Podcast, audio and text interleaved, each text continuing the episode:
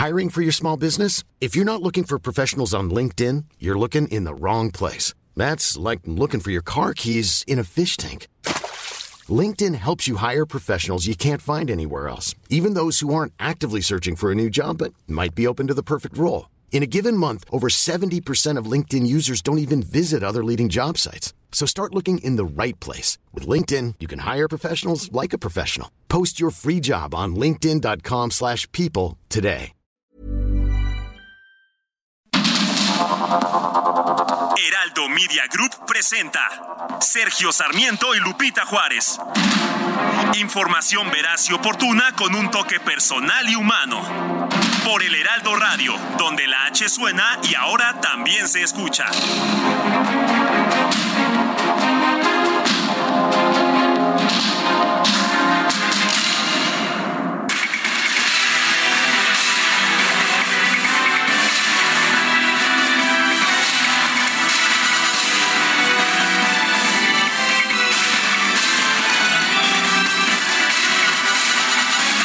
Son las 7 de la mañana en puntísimo. Hoy es martes 15 de noviembre del 2022. Soy Sergio Sarmiento y quiero darle a usted la bienvenida al Heraldo Radio. Quédese con nosotros, aquí estará muy bien informado, sabrá un poquito de todo lo que está pasando en México y el mundo. También, también podrá pasar usted un rato agradable. Nos gusta darle a usted el lado amable de la noticia siempre y cuando la noticia lo permita. Buenos días, Guadalupe Juárez. Hola, ¿qué tal? Qué gusto saludarte, Sergio Sarmiento, para ti y para nuestros amigos del auditorio, pues con la novedad de que somos ya 8 mil millones de habitantes, ¿no? en esta tierra. Oye, me sorprendía un dato que se daba a conocer en el país. Tardamos 125 años en pasar de mil a dos mil millones. Pero, pero lo sorprendente es que los últimos mil millones se sumaron en solo 12 años. Así que, bueno, pues ya somos nos tardamos cientos de miles o millones de años en llegar a los mil millones. Llegamos a los mil millones en el siglo XIX, por ahí de 1820, si no mal recuerdo. Y bueno, y ahora ya somos ocho mil millones. Y yo pensé que ibas a decir, y, ya somos un chorro. No, no, no, no, para nada. Sería yo incapaz de ofrecer ese tipo de comentarios. no harías aquí un striptease, no, no, no. No, no, imagínate, no, imagínate. Ya a mi, a mi edad no no, no soy muy dado a hacer eso. Estuviera un poco más joven y con muchísimo gusto. Pero ¿te parece que vayamos a la, a la información A la parte seria de este noticiario. Ah, sí la hay. Claro que la hay. Bueno, vamos, vamos a lo que Guadalupe Juárez, que es una reportera, periodista muy, muy respetada, dice que es la parte seria de este programa. Vamos pues.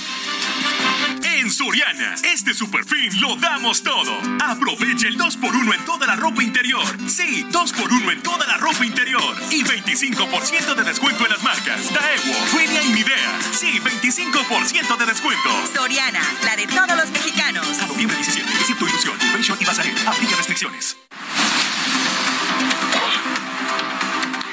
El magistrado presidente del Tribunal Electoral del Poder Judicial de la Federación, Reyes Rodríguez Mondragón, advirtió que los tribunales electorales estatales no deben desaparecer, como lo propone la reforma electoral del presidente López Obrador, ya que esto generaría una sobrecarga de trabajo para el organismo. ¿Para qué poner en riesgo la integración de órganos que ya son reconocidos por la sociedad mexicana? ¿Para qué poner en riesgo resultados electorales, triunfos que se eh, aceptan como legítimos? Quien pierde acepta los resultados electorales hoy en día en México. Ese también ha sido uno de los avances. Bueno, y el dirigente nacional del PRI, Alejandro Moreno, confirmó que su partido va a votar en contra de la reforma electoral del Ejecutivo. Reiteró su compromiso a defender al INE y al Tribunal Electoral. Estamos nosotros siempre atentos a fijar nuestra postura, nuestra postura clara de que ninguna iniciativa que atente contra el Instituto Nacional Electoral y el Tribunal Federal Electoral, pero sí dejarte claro que en el tema de las reformas legales ellos no nos necesitan. Al final del día nosotros estaremos atentos siempre para defender y fortalecer al Instituto Nacional Electoral. La vicecoordinadora del PAN en el Senado, Kenia López, denunció que el presidente López Obrador no busca un árbitro electoral menos costoso, sino agandallarse al INE. La reforma propuesta por el presidente López Obrador es un reflejo de su autoritarismo. No es una reforma que se sustente en principios democráticos. Quiere absorber todo el poder y quiere quitarle el valor al voto de los mexicanos. Quieren destruir al INE con el pretexto de que sale muy caro. Pero eso es una mentira, es claramente una mentira más de este gobierno corrupto. Bueno, y por otra parte, el diputado de Morena, Hamlet García Almaguer, indicó que si para el 25 de noviembre no se ha construido un dictamen de consenso en materia electoral, su partido buscará reformar leyes secundarias para incluir el voto electrónico y modificar la estructura del INE. Coordinador de Morena en el Senado, Ricardo Monreal, se reunió con el secretario de Gobernación, Adán Augusto López, para hablar sobre la agenda legislativa. Aclaró que la Cámara Alta va a realizar un estudio serio y minucioso del proyecto de reforma electoral. Y por otro lado, el senador Ricardo Monreal consideró que la marcha en defensa del INE fue nutrida y merece respeto. Pidió a quienes participaron en ella estar tranquilos con el trabajo del Senado en materia electoral gobernador de Querétaro, Mauricio Curi, aclaró que decidió no participar en la marcha en defensa de la democracia para no contaminar la movilización ciudadana. El mandatario de Puebla, Miguel Barbosa, aseguró que la marcha del domingo pasado no va a afectar la reforma electoral del presidente López Obrador. Incluso convocó a una movilización para demostrar la fuerza de la cuarta transformación. Por eso yo, Miguel Barbosa, llama a las poblanas y los poblanos de toda la entidad a que nos movilicemos en una gran marcha acá en la ciudad de Puebla el día 27 de noviembre a las 11 de la mañana del gallito al zócalo para que mostremos nuestra gran fuerza. Una marcha en apoyo y en defensa de la cuarta transformación. Vamos, nosotros, la gente que cree en la democracia por su parte, Alfredo Ramírez Bedoya, gobernador de Michoacán, calificó la marcha del domingo pasado como una reacción de quienes mantienen secuestrado al Instituto Nacional Electoral.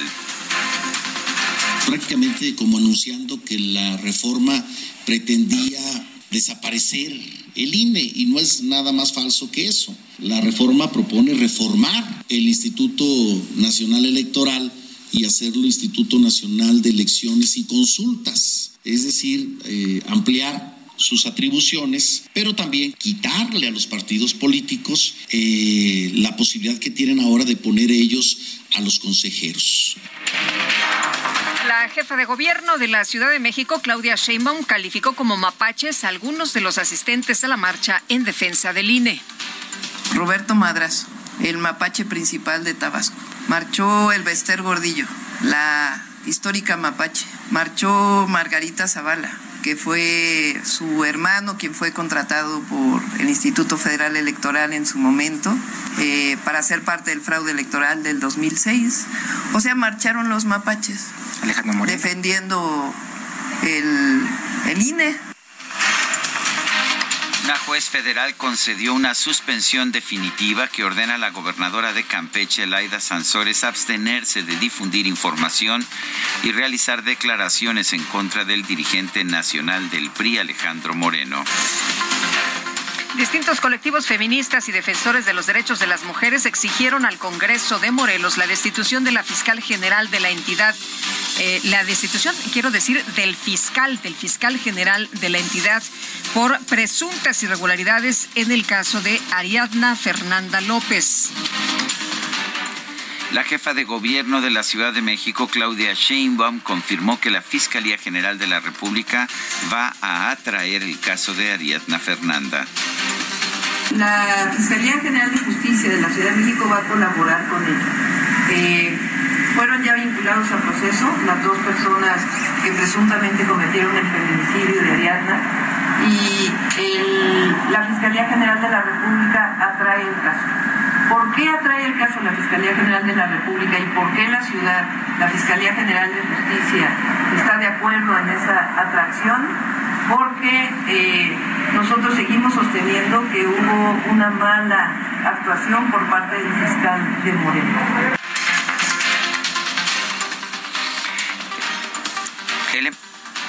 Elementos de la Fiscalía General Capitalina detuvieron a Pedro N., presunto implicado en el feminicidio de la joven Lidia Gabriela, quien se arrojó de un taxi en movimiento el pasado primero de noviembre. Y la Comisión Ambiental de la Megalópolis determinó suspender la contingencia ambiental y las restricciones a la circulación en el Valle de México al registrarse mejores condiciones para la dispersión de contaminantes. Integrantes de la Coordinadora Nacional de Trabajadores de la Educación de Guerrero, Oaxaca, Ciudad de México, Quintana Roo y Michoacán comenzaron una caravana hasta el Zócalo Capitalino para exigir la reinstalación de las mesas de diálogo con el presidente con el presidente López Obrador. La Fiscalía General de Tamaulipas informó que por lo menos 26 adultos mayores resultaron lesionados al ser atropellados. Estaban en la fila para cobrar la pensión del Banco del Bienestar en el municipio de Río Bravo y el conductor ya fue detenido. En Tamaulipas, el gobernador Américo Villarreal dio el banderazo de salida a las primeras 100 patrullas de la nueva Guardia Estatal, las cuales fueron pintadas con, fíjese usted, con los colores de Morena, para que no quede duda.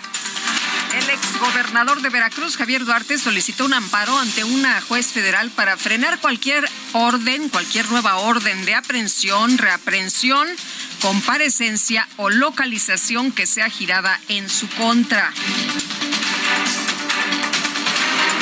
La Secretaría de Relaciones Exteriores informó que como parte de los compromisos adquiridos por México en la cumbre climática de la ONU, Pemex ofreció eliminar la quema y el venteo rutinario en las operaciones de petróleo y gas, para lo cual destinará una inversión de cerca de 2 mil millones de dólares.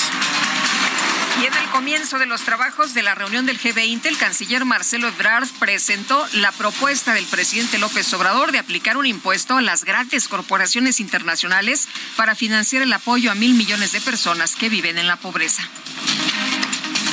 Con 94 votos a favor, 14 en contra y 73 abstenciones, la Asamblea General de la ONU aprobó una resolución que pide hacer a Rusia responsable por violar la ley internacional al invadir Ucrania. Exige que Moscú pague la reconstrucción de ese país, de Ucrania. Y en información de los deportes, la selección mexicana de fútbol presentó la lista definitiva de convocados para el Mundial de Qatar 2022. Quedaron fuera Santiago Jiménez y Diego Lainez. Y el Chicharito, por supuesto, nunca fue considerado. Tigres Femenil obtuvo su quinto título de liga al derrotar al América por marcador global de 3 a 0. Y el piloto mexicano de Fórmula 1, Sergio Pérez, señaló que ya habló con su compañero de equipo, con Max Verstappen, sobre el desencuentro que tuvieron en el Gran Premio de Brasil. Afirmó que seguirán trabajando como el gran equipo que han sido.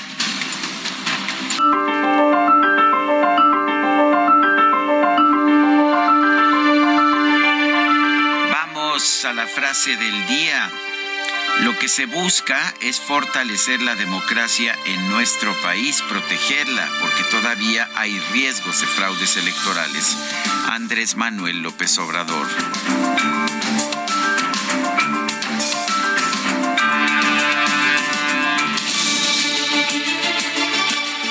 Las preguntas, ya sabe usted que nos gusta preguntar.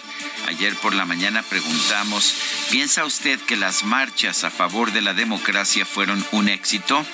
Nos dice que sí, nos dijo que sí, 91.4%, que no, 5.6%, no sabemos, 3%, recibimos 16.229 participaciones. La que sigue, por favor. Bueno, y esta mañana, mi queridísimo DJ Quique, gracias, presenté la siguiente pregunta en mi cuenta personal de Twitter. Arroba Sergio Sarmiento. ¿Piensa usted que el Congreso de la Unión aprobará la reforma electoral de AMLO? Sí, nos dice 15.1%, no 72.7%, no sabemos 12.2%. En 52 minutos hemos recibido 1.068 votos. En Soriana, este super fin lo damos todo. Aprovecha 30% de descuento en toda la ropa exterior de invierno, en todo el departamento de blancos y en todos los artículos navideños. Sí, 30% de descuento. Soriana, la de todos los mexicanos. A noviembre 17, excepto Nochebuenas y Pinos Naturales. Aplique restricciones. Las destacadas de El Heraldo de México. Está con nosotros aquí en la cabina Itzel González en vivo, en directo y a todo color. Fire. A todo color. La chica, sí, bueno, color este, rojizo. Sí, sí, sí, pero muy contenta, ya sabes, de sonrisa oreja a oreja. Hoy es 15, hoy es 15. ¿Cómo estás, Itzel muy González? Buenos días, Lupita, Sergio, queridos destacalovers. Así es, estrenando color de cabello y celebrando que ya es quincena por fin y cayó en martes. Así que esperemos que el día de hoy no nos agarre mucho tráfico. Y aparte, si tiene que ir al banco, acuérdese que las colas están importantes el día de hoy. Tome sus precauciones para que no lo agarren desprevenido. Sergio Lupita, amigos, mucha información este 15 de noviembre del 2022, así que arrancamos con las destacadas del Heraldo de México. En primera plana, mayor vigilancia. Aumentan 60% de efectivos contra Huachicol. En los últimos meses, los elementos de fuerzas federales actuaron en siete ductos prioritarios. País, Morena a oposición dan ultimátum para consensos. En caso de no avanzar, harán su propuesta de reforma electoral. Ciudad de México, Jesús Esteba, la línea 12 abre en marzo. El secretario de Obras de la Ciudad de México afirmó que será hasta el primer trimestre de 2023 cuando la línea 12 del metro que va de Tláhuac a Miscuac vuelva a operar. Estados, Puebla convoca a Barbosa a defender a la cuarta transformación. Invitó a los ciudadanos a una megamarcha. Orbe, filantropía, Jeff Bezos dará su fortuna. El fundador de Amazon dijo que repartirá su riqueza en vida. Ya busca las opciones. Este, que voltee para acá. Aquí en el Heraldo, Insurgente Sur. No, no, no estamos muy lejos. Tigres asume quinta corona, las Amazonas vencen al América y extienden su dominio en la Liga MX femenil. Y finalmente, en mercados, también la edad aumenta a 2.4 millones de pesos el crédito. Infonavit sube el monto para comprar vivienda en todo el país. Lupita, Sergio, amigos, hasta aquí las destacadas del Heraldo. Feliz martes. Muchas gracias, Itzel. Muy buenos días. Son las 7 con 17 minutos. Cecilia Patricia Flores es una madre buscadora de Sonora pero pues no solamente es muy dura su, su tarea, su búsqueda, sino que además tiene que enfrentar amenazas. De hecho, dice que va a presentar una denuncia ante la Fiscalía General de la República por una amenaza de la que ha sido objeto. Cecilia Patricia Flores, madre buscadora de Sonora, está en la línea telefónica. Cecilia, gracias por tomar nuestra llamada. Cuéntenos de esta amenaza que ha sufrido. Hola, buenos días. Pues no es no es una, han sido varias. Ya casi dos años desplazada del estado de Sonora porque he estado recibiendo constantemente amenazas. Pero lo lamentable es que a pesar de que hemos dado todas las referencias de cómo han llegado, pues no hay nada por parte de las autoridades. No hay una investigación que diga de dónde provienen esas amenazas cuando ellos tienen toda la tecnología y las herramientas para hacerlo. Eh, doña Ceci, ¿qué le dicen? ¿Que ya pare, que ya no investigue, que ya no busque? Que ya no busque, que ya deje de buscar o, o me atenga a las consecuencias. Y usted sigue trabajando en distintos eh, estados. Vemos a través de su Twitter que usted eh, pone, postea la, la información. ¿Cada vez es más difícil? Cada vez es más difícil. Cada vez tenemos más impedimentos, nos ponen más trabas inhiben nuestras búsquedas, hay muchísimas eh, amedrentaciones, ya no solamente en mi contra, sino en, en las madres que me acompañan. Eh, ¿Cómo han llegado estas amenazas? ¿Por qué medio? Por llamadas. Llamadas por directas mensajes, a su celular. Llamadas directas, llamadas directas y por perfiles que sabemos que son falsos, pero que tienen eh, la manera ellos de cómo saber de dónde vienen esos perfiles. Y nos dice usted que de- eh, eh, les han mandado a las autoridades información, que usted eh, le ha mandado información para que detengan a los responsables. Pues para que investiguen por lo menos y lleguen hasta las personas, pero pues hasta el momento no hay nada. Yo ya tengo casi dos años desplazada, mi madre ha estado enferma de salud y no he podido estar con ella. Eh, pues me llevo en las búsquedas porque es necesidad ya, ya encontrar a mis hijos y ver que las autoridades pase y pase el tiempo y no hacen nada. Y veo cómo hay madres, hay familias que mueren en el camino en la espera de buscar a su desaparecido. Yo no quiero convertirme en una estadística de esas personas que, que han muerto a la espera, no. Yo quiero encontrar a mis hijos. ¿Qué le han dicho? ¿Que no puede ir a Sonora? Pues que sí puedo ir, pero eh, siempre hay, hay, hay reclamos por parte de las autoridades porque es mi lugar de riesgo, pero ¿y qué más hago? Si yo tengo mucha necesidad de encontrar a mis hijos. ¿Qui- ¿Quiénes son sus hijos desaparecidos? ¿Cuántos son? Dos, Marco y Alex. El- ¿A qué edad, qué edad tenían y cuándo desaparecieron? Alejandro desapareció el 2015, 30 de octubre del 2015, tenía 21 años. Tenía solamente unos días que había llegado al pueblo cuando llega un comando armado y se lo lleva junto con otros compañeros con los que estaba trabajando. Marco Antonio desaparece en el 2019. Llega un comando armado y se lo lleva junto con mi hijo menor, el cual me es devuelto eh, a dos días diciendo que es mi regalo de Día de las Madres. Eh, doña Ceci, esto ha sido una búsqueda incansable. Le han dado a usted algunas pistas, pero han sido falsas. ¿Qué, qué cree usted que, que pudo pasar con los muchachos? Ay, no sé, eso es lo que, esa es mi pregunta que carcome mi vida día a día desde que los perdí. No saber qué pasó ni por qué. ¿Usted no sabe qué fue, por qué llegaron, por qué a su casa, por qué con sus hijos? De Alejandro no sé nada. De Alejandro estoy completamente en blanco en esa cuestión porque mi hijo pues no le debía nada al cárcel, no debía nada a nadie. Nosotros tenemos desde el 2003 viviendo en Hermosillo. Somos de los mochis de donde mi hijo desapareció. Ahí no no entiendo y siempre me he cuestionado por qué, o sea, no sabemos nada de mi hijo porque pues no era vicioso ni nada de Marco Antonio. Yo sé que mi hijo andaba en malos pasos, estaba, pues él sí le debía algo al cártel, ¿verdad? Y sabemos que por eso se lo llevaron. Pero igual, o sea, nosotros siempre decimos que ni culpables ni justicia queremos encontrarlos, que nos los lleven de vuelta a casa o que nos digan dónde están. Señora Cecilia, nos dice que las autoridades simplemente no le hacen caso. Nada, no han hecho nada por la investigación ni la búsqueda de mis hijos, Ni por las amenazas. ni por las amenazas que he recibido en mi contra y, y lamentablemente en, en cada refugio que he estado pues he recibido atentados de diferente manera y pues no hay investigaciones ni nada. ¿Tiene usted fe en que la, la denuncia que interponga ante la Fiscalía General de la República va a ayudar?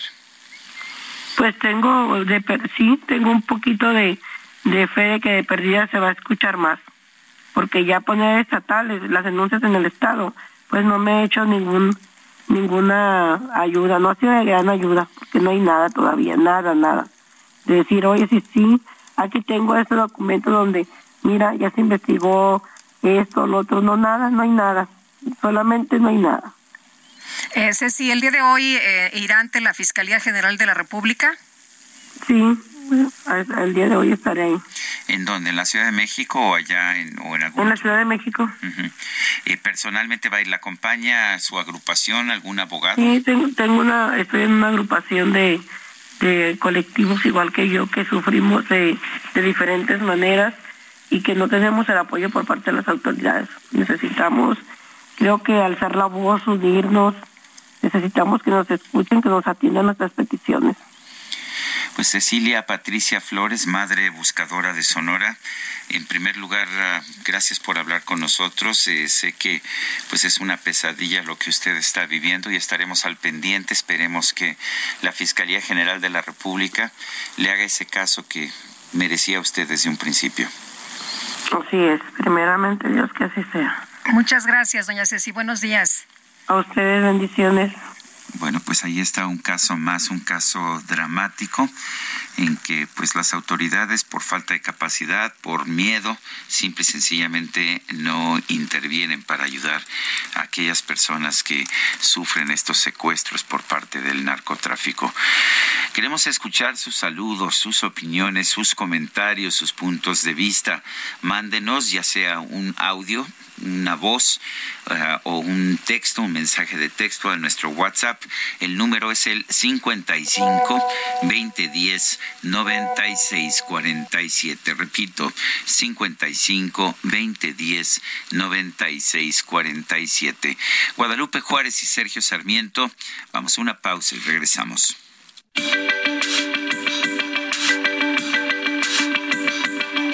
Sergio Sarmiento y Lupita Juárez quieren conocer tu opinión, tus comentarios o simplemente envía un saludo para ser más cálida esta mañana.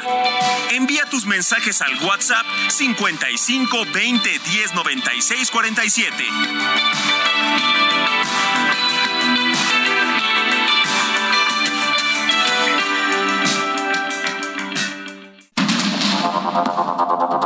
Continuamos con Sergio Sarmiento y Lupita Juárez por el Heraldo Radio.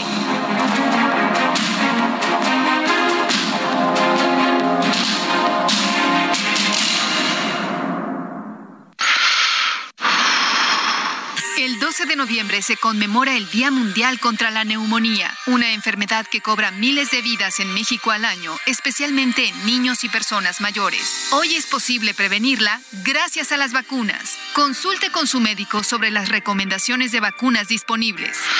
Porque cuando prevenimos, respiramos tranquilos. Sobre los esquemas de vacunación, consulte a su médico. Un mensaje de Pfizer con autorización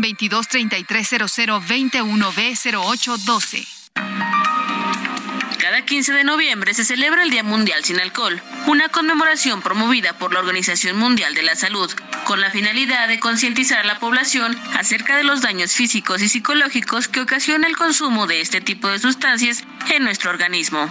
Al respecto, la OMS implementó el Sistema Mundial de la Información sobre el Alcohol y la Salud con el objetivo de manejar datos referidos a la intensidad y las características del consumo de bebidas alcohólicas, sus consecuencias sanitarias y sociales, así como la implementación de las políticas pertinentes. De acuerdo con la OMS, el uso nocivo del alcohol es un factor causal en más de 200 enfermedades y trastornos. Cada año se producen 3 millones de muertes en el mundo debido al consumo nocivo del alcohol, lo que representa un 5.3% de todas las defunciones. Lograr una reducción del uso nocivo del alcohol, de acuerdo con las metas incluidas en la Agenda 2030 para el Desarrollo Sostenible y el Marco Mundial de la OMS de Vigilancia de las Enfermedades No Transmisibles, requiere una acción concentrada de los países. En Soriana, este super fin lo damos todo. Smart TV Samsung de 70 pulgadas, 4K, 3 HDMI y 1 USB a solo 14,490 pesos en un solo pago. Sí, a solo 14,490 pesos. Soriana, la de todos los mexicanos. A noviembre 17, consulta modelo participante. Aplican restricciones.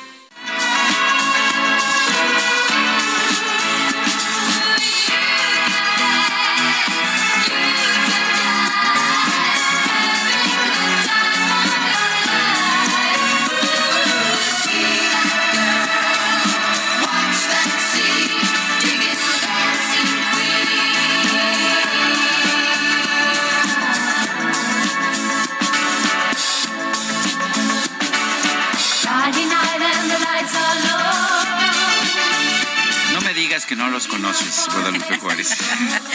No ya hasta los estoy bailando.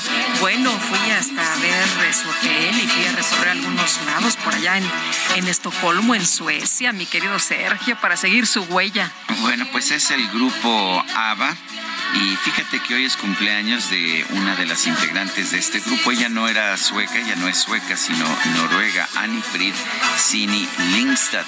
Nació el 15 de noviembre de 1945. Bueno, pues esto quiere decir que está cumpliendo 77 años.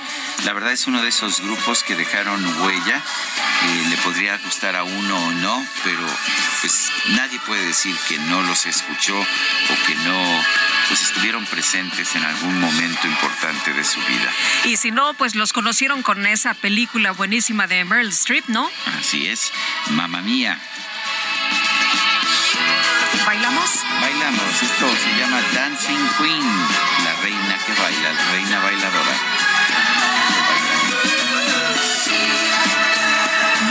Pues vámonos a los mensajes y también a las informaciones importantes. El presidente Alberto Fernández de Argentina suspendió su discurso en la cumbre del G20. Fíjate que dicen que se sintió muy mal, se le bajó la presión y presentó mareos y decidió suspender su discurso. Y JL Moreno nos dice, muy buenos días, Sergio Lupita. ¿Sabe qué pasaría si la próxima ocurrencia de la 4T es una iniciativa de la ley que determine que sea el ejército quien controle las comunicaciones y las concesiones de radio y TV?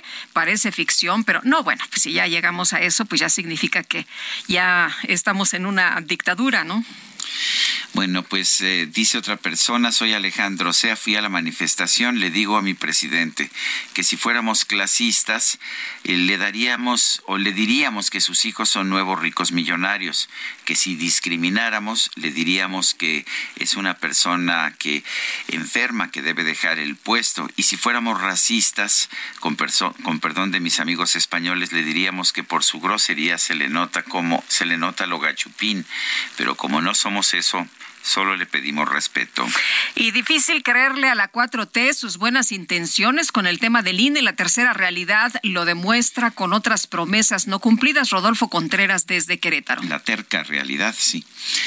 El presidente López Obrador afirmó ayer que la marcha ciudadana de este domingo fue como un striptease del conservadurismo y dice pues que no participó mucha gente. El doctor Luis Carlos Ugalde, director general de Integralia Consultores, está en la línea telefónica. Eh, Luis Carlos Ugalde, buenos días, gracias por tomar nuestra llamada. Eh, ¿Te parece que quienes asistieron fueron pues los conservadores, los reaccionarios? Me parece, Sergio Lupita, que no tiene pies ni cabeza lo que dice López Obrador, que es otra provocación, me parece que tenemos ya que decantar ese aspecto de polarización. Yo estuve en la marcha, como cientos de miles de personas estuvieron, y lo que yo vi es efectivamente una marcha de clases medias urbanas. Efectivamente, eh, había sectores de mayores ingresos, eh, y lo cual no demerita la marcha, simplemente es una marcha en donde clases medias urbanas que raramente se manifiestan decidieron hacerlo en esta ocasión. Y además de que la causa principal era el INE, también se percibía un hartazgo más de fondo, aunque no hubo vituperios ni insultos al gobierno y yo prácticamente no vi ninguna eh, cartulina o mofa de López Obrador, no fue el tema de la marcha. En el fondo sí se respiraba un hartazgo de clases medias que han sido tradicionalmente conformistas, siempre se quedan en sus casas y que ahora decidieron salir a marchar en números extraordinariamente grandes. Creo que eso es una buena señal que sean clases medias no los demerita frente a otras marchas movilizadas de segmentos de menor ingreso. Creo que no vale esta idea de que como tienen dinero entonces no vale su protesta. Por supuesto que vale. Y creo que la magnitud de la protesta la hace muy importante. Eh, Luis Carlos, ¿crees que realmente pueda eh, ayudar a algo la marcha, que sí haya funcionado, que sí haya servido, a pesar de que lo que nos están respondiendo desde Morena es que pues se puede hacer algunas modificaciones a la ley secundaria y con eso ya queda? Por supuesto que ya sirvió el hecho de que ayer el PRI haya, por, haya hecho una postura pública muy firme en contra de que rechazarán la reforma de López Obrador, significa que en los hechos ya no habrá reforma constitucional, y lo cual me parece una gran, un gran logro, no porque el PRI lo haya hecho por la marcha, pero creo que la marcha ayudó a que los dirigentes del PRI que estaban en la marcha se dieran cuenta de que esto iba en serio y por lo tanto ya pintaron su raya. Eso ya ocurrió ayer. No habrá reforma electoral a nivel constitucional. El segundo tema, me parece que eh, el mensaje político a Morena en la Ciudad de México es muy potente. El hecho de que se hayan congregado tantas personas y a la vez que Claudia Sheinbaum desde Veracruz haya eh, vituperado, eh, menospreciado la marcha como lo hizo ese día, significa que para Morena en la Ciudad de México le va a costar más trabajo lograr buenos resultados en 2024. Tercero, creo que esta marcha tiene otra consecuencia muy relevante. La coalición para 2024, que ha sido eh, bastante complicada y que muchos ponen en duda, creo que ahora encuentra una nueva oportunidad, no en las dirigencias de los partidos, sino a partir de los organismos de la sociedad civil que convocaron esta marcha. Me parece que los líderes de oposición se darán o se dieron cuenta de que una convocatoria fuera de los partidos es muy potente y probablemente ese es el camino a seguir. Y finalmente quiero decir que esta marcha eh, empoderó a la gente que estaba ahí. Sí hubo un sentido de comunidad, sí hubo una causa común, son grupos sociales que no se manifiestan comúnmente, como dije ya anteriormente, pero creo que esto les da una sensación de eh, eficacia política. ¿Qué quiere decir eso? Que se dan cuenta que expresarse políticamente sí es relevante y eso me parece que es algo muy bueno. Eh, ¿ves, ¿Ves que de esto pueda surgir una mejor posición más unida para, eh, pues para que la sociedad tenga algún candidato que se enfrente al oficialista en el 2024? Es probable que ayude, no estoy seguro, pero es probable que los partidos políticos cedan el liderazgo del, movimiento opositor a más organismos de la sociedad civil, que se den cuenta que es mejor que estos organismos eh, generen como una metodología para ver quién puede ser el candidato y que los partidos de oposición se sumen. Hasta ahora el pleito ha sido entre líderes de partidos, te creo o no te creo, vienes no vienes creo que si la convocatoria la hacen organismos de la sociedad civil puede ser mucho más potente. No sé si va a pasar, pero creo que esto abre una oportunidad que no teníamos antes del domingo pasado. Eh, Luis Carlos, eh, Ricardo Monreal, el presidente de la Jucopo, eh, dijo que, que no debe descalificarse esta marcha, pidió tolerancia, pidió respeto para los participantes de la marcha y pues, ¿cómo ves este mensaje? ¿Este mensaje es para Morena o este mensaje es para la ciudadanía?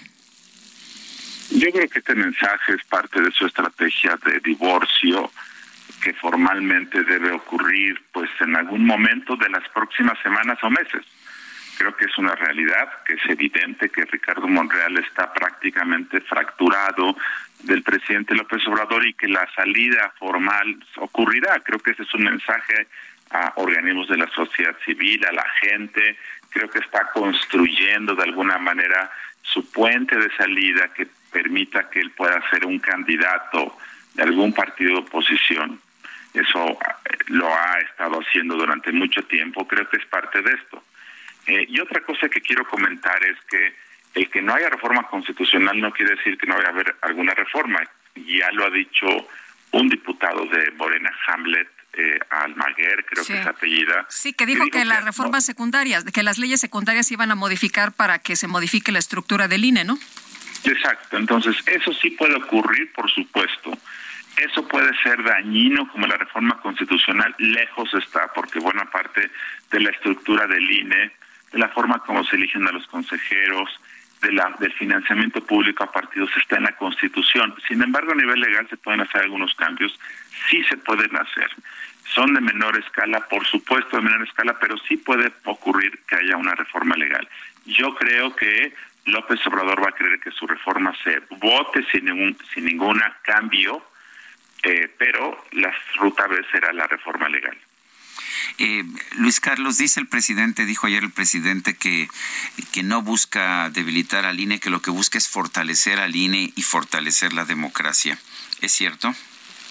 Esta reforma que presentó él, aunque tiene algunos elementos positivos, en su conjunto es una reforma muy nociva, en especial por el tema del INE.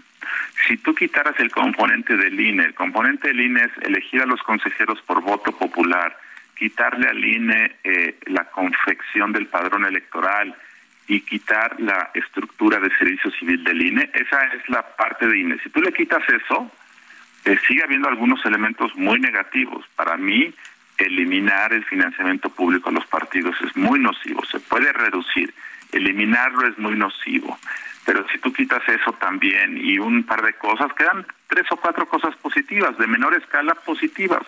Me parece que el voto electrónico es bueno y ahí coincide con los demás partidos. Me parece que acotar el tamaño de los congresos locales es positivo. Estoy a favor de reducir el tamaño del Senado. Me parece que la fórmula que se busca para elegir a los senadores y hacer que todos sean pluris, igual que los diputados, no me gusta. Creo que eso es también algo que habría que analizar con detalle, de tal forma que en su conjunto sí afecta la democracia mexicana y si se aprobara, sí sería un retroceso muy grave. Luis Carlos, ¿hay riesgo de fraudes electorales, como dice el presidente, de, de quedar el INE como está? Desde hace, desde los años 90, Lupita, eh, no conozco que se haya denunciado una conspiración que se haya hecho desde la autoridad para alterar los resultados de una votación. Sigue habiendo fenómenos de los partidos de movilización, de clientelismo, de compra del voto, de financiamiento ilegal de campañas.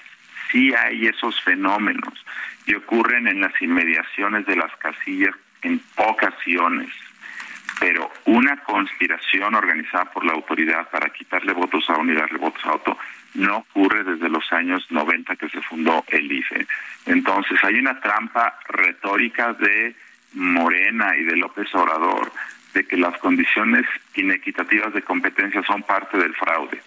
Si eso fuera realidad, entonces Morena ha cometido fraudes.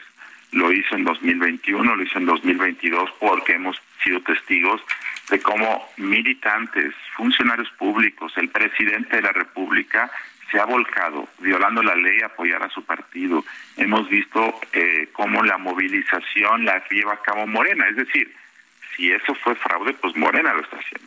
Pero yo simplemente quiero descartar que fraude electoral es una acción concertada por la autoridad para alterar el resultado de la una votación. Eso no existe en México desde hace 30 años. Luis Carlos Ugalde, director general de Integralia Consultores, gracias por conversar con nosotros. Muy buenos días, gracias. Buenos días. Siete de la mañana con 46 minutos. El amor inspira nuestras acciones por México. Reforestando la tierra, reciclando, cuidando el agua, impulsando a las mujeres y generando bienestar en las comunidades. Juntos somos Coca-Cola y contigo el amor multiplica.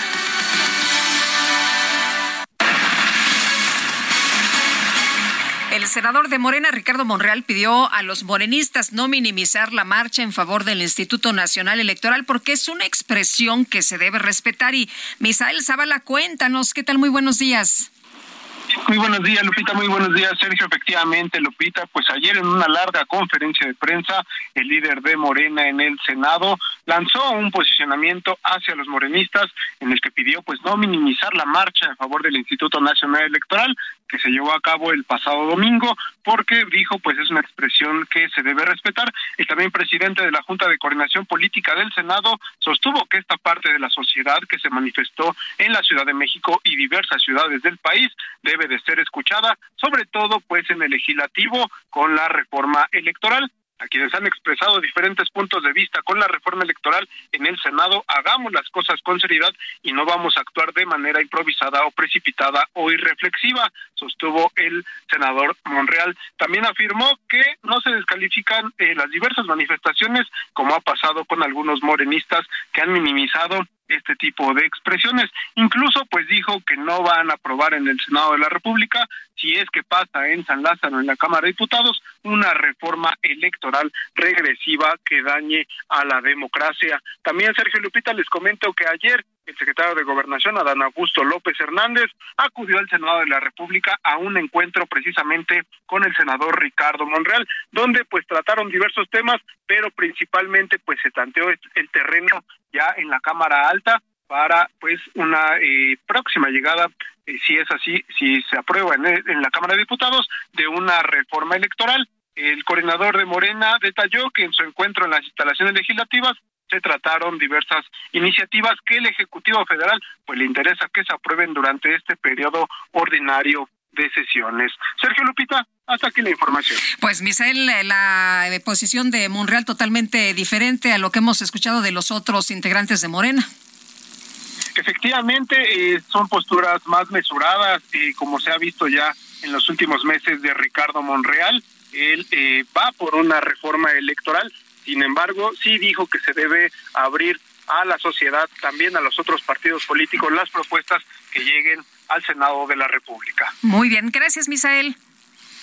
Muchas gracias, buen día. Son las siete con cuarenta y nueve después de que fue increpado el domingo tras participar en la movilización en defensa del INE, el presidente nacional del PRI, Alejandro Moreno, garantizó que se pueden decir muchas cosas, pero sus legisladores no votarán por una reforma electoral que afecte la autonomía de este organismo o de los tribunales electorales. En una rueda de prensa, a Moreno se le cuestionó una y otra vez sobre las garantías de que no apoyará la reforma electoral que propuso el presidente Andrés Manuel López Obrador. Para que no haya suspicacia, respondió, está claro, el PRI va a votar en contra. Esa fue la posición de, de Alito. En el Partido Revolucionario Institucional son hechos, no palabras. Tomamos decisiones y acciones comprometidas y firmes. Esto lo dijo una y otra vez, reiteró que el PRI no votará por la reforma electoral propuesta por el gobierno de la República. Son las 7 de la mañana con 50 minutos. En Soriana, aprovecha 3x2 en todos los vinos y licores. Sí, 3x2 en todos los vinos y licores. Y 40% de descuento en colchones. Sí, 40% de descuento. Soriana, la de todos los mexicanos. A noviembre 17, aplican restricciones. Excepto Casa Madero, Juguete, Moed, Casa Dragones, Don Julio, Gran Malo y Magala. Evita el exceso. Y vámonos con Israel Lorenzana. ¿Dónde andas, Israel? Muy buenos días. Lupita, muchísimas gracias. Hay buenas noticias para nuestros amigos automovilistas que se desplazan a través de la avenida San Antonio Abad. Fíjate que se ha retirado un grupo de transportistas quienes estuvieron bloqueando esta importante vía con dirección hacia la zona de viaducto. A partir de 20 de noviembre, a partir, por supuesto, de Pino Suárez, estaban elementos de la Secretaría de Seguridad Ciudadana llevando a cabo cortes viales. Los transportistas están pidiendo la liberación de uno de sus líderes, el cual fue detenido en Tamaulipas. Y por suerte llegaron a un acuerdo con elementos de la Secretaría de Seguridad Ciudadana y se han retirado hacia Diagonal 20 de noviembre. Ya para estos momentos, bueno, pues se retiran totalmente las unidades, eran pues trailers los cuales estaban bloqueando San Antonio Abad. Así que aún así hay que recomendar a nuestros amigos anticipar su paso por varios minutos para quien viene de la zona de Pino Suárez y Cesaga o Fray Servando. Hay que manejar con mucha precaución. Lupita, la información que te tengo. Gracias, Israel. Hasta luego. Son las 7 de la mañana con 52 minutos. No te pierdas lo que Total Play tiene para ti este buen fin. Ahora y llévate 150 canales, 100 en HD para que veas tus programas favoritos, 50 megas extra para navegar a toda velocidad, un servicio de TV adicional por cuatro meses y por tiempo limitado recibe un Wi-Fi Pro sin costo. ¿Ves? Esta es una promo que sí es promo. Cámbiate ya y vive la experiencia Total Play. Y Gerardo Galicia también nos tiene más información de lo que sucede en las calles esta mañana. Gerardo. Así es, Lupita, Sergio, excelente mañana y hay que manejar con precaución para nuestros amigos que van a utilizar el circuito Bicentenario Extremo Boulevard Puerto Aéreo. Se están realizando obras, Lupita, en los carriles de extrema derecha. Esto genera reducción de carriles y problemas para incorporarse para nuestros amigos que utilizan el eje 1 norte y desean incorporarse al circuito interior con dirección a la raza, van a hacerlo con dificultad y si utilizan los carriles laterales del circuito interior dejando atrás el eje 1 norte también se van a topar con reducción de carriles hasta la, el acceso principal de la terminal número 1, así que de preferencia hay que buscar los carriles de la izquierda para poderse desplazar de manera mucho más rápida y en el sentido opuesto también ya tenemos asentamientos para quienes se incorporan a Fray Servando Teresa de Miel. Y por lo pronto, el reporte. Gracias, buenos días Gerardo. Hasta luego. Y continúan los ataques a obras pictóricas, a obras ah, de pues de enorme valor, no solamente económico, sino artístico, sin duda. Eh, dos activistas ecologistas rociaron con un líquido negro el famoso cuadro Muerte y Vida del pintor austriaco Gustav Klimt. Esto ocurrió en el Museo Leopold de Viena. Los, los restauradores están ya trabajando para determinar si la pintura, que estaba protegida por un vidrio, ha sido dañada esto lo señaló el portavoz del museo, Klaus Pokorny. Los activistas del grupo Última Generación, que reúne activistas alemanes y austríacos, reivindicaron la acción en Twitter y difundieron las imágenes. Se ve en estas imágenes a dos hombres que atacan la obra. Uno de ellos intenta pegar su mano al vidrio antes de ser detenido por un empleado. Y bueno, pues eh, se ha convertido ya en algo que estamos viendo eh, de manera constante, una verdad verdadera campaña. Eh, hasta este momento no ha habido obras importantes destruidas. Eh, parece que tarde o temprano esto ocurrirá. Son las 7 de la mañana con 54 minutos. Nuestro número para que nos mande mensajes de WhatsApp 55 2010 96 47. Vamos a una pausa y regresamos.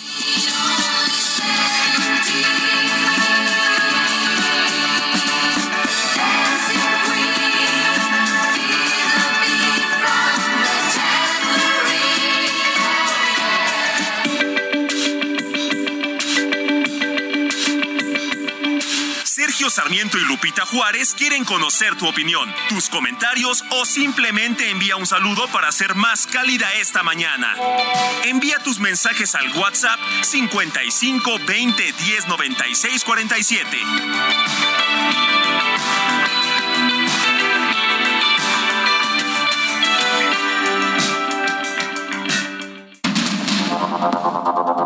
Continuamos con Sergio Sarmiento y Lupita Juárez por el Heraldo Radio.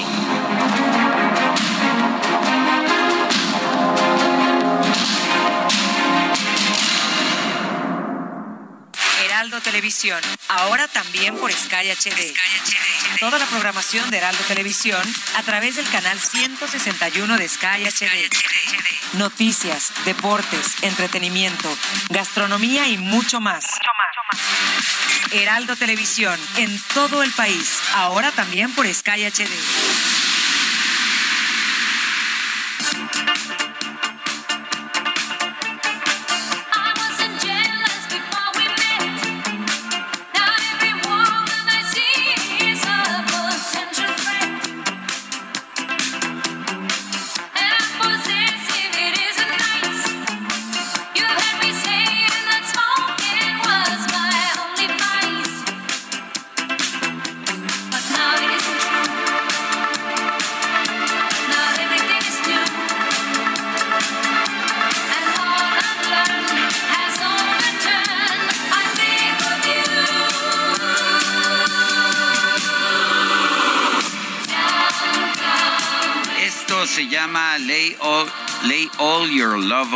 Estamos escuchando al grupo ABBA en el cumpleaños de Annie Fried Lingstad, una de las integrantes de esta organización musical.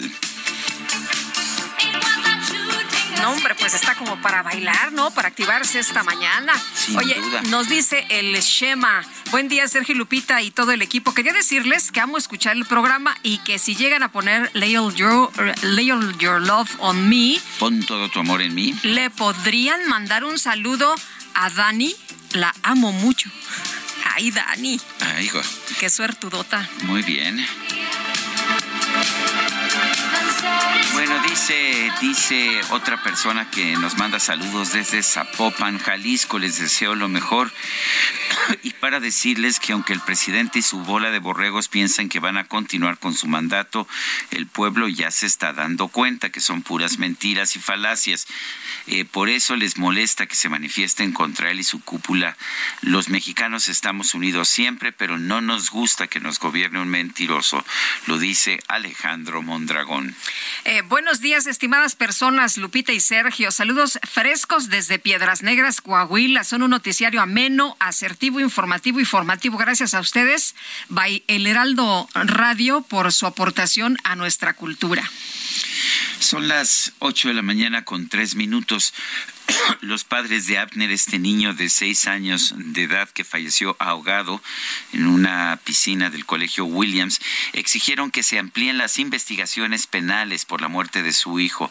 Y ya sabemos que ha sido detenido y están siendo procesadas una maestra y el guardavidas. Eh, pero ellos piden que las acciones lleguen a los directivos y dueños del colegio Williams. Dice además que las autoridades escolares están analizando la petición de que se cierre definitivamente este colegio. Leonardo Álvarez es el padre de Abner, lo tenemos en la línea telefónica. Leonardo, en primer lugar, un fuerte abrazo, todo nuestro, pues todo nuestro reconocimiento, todo nuestro, nuestra, nuestro lamento por la muerte de su pequeño. Cuéntenos, eh, ¿por qué piensa usted que hay que procesar también a los dueños y a los directivos del Colegio Williams? Buenos días. Eh, no es un pensamiento eh, mío o es algo que se me ha ocurrido, sino pues de acuerdo a las responsabilidades y de acuerdo conforme a derecho, pues se debe de o se están realizando las investigaciones pertinentes para que todas las personas que tengan responsabilidad puedan eh, pues cumplir con la misma, ¿no? Y si esa responsabilidad llega a esas alturas, pues también debe de ser eh, juzgada. Eh, Leonardo, ¿qué, le han dicho los eh, dueños del colegio, los directivos? ¿Usted se ha reunido, se ha podido reunir después de que eh, se conoció toda la información, después de que se revelaron ya los videos? No, no me han dicho nada. No he tenido acercamiento de parte de, de ellos y no he hablado con ellos en absoluto. Eh, ¿Usted tiene información ya de, de, toda la investigación? Eh, sí, hasta el momento lo que se lleva investigando, tengo información de, de todo lo ocurrido. ¿Piensa, piensa, ¿Piensa usted que hay que cerrar el colegio?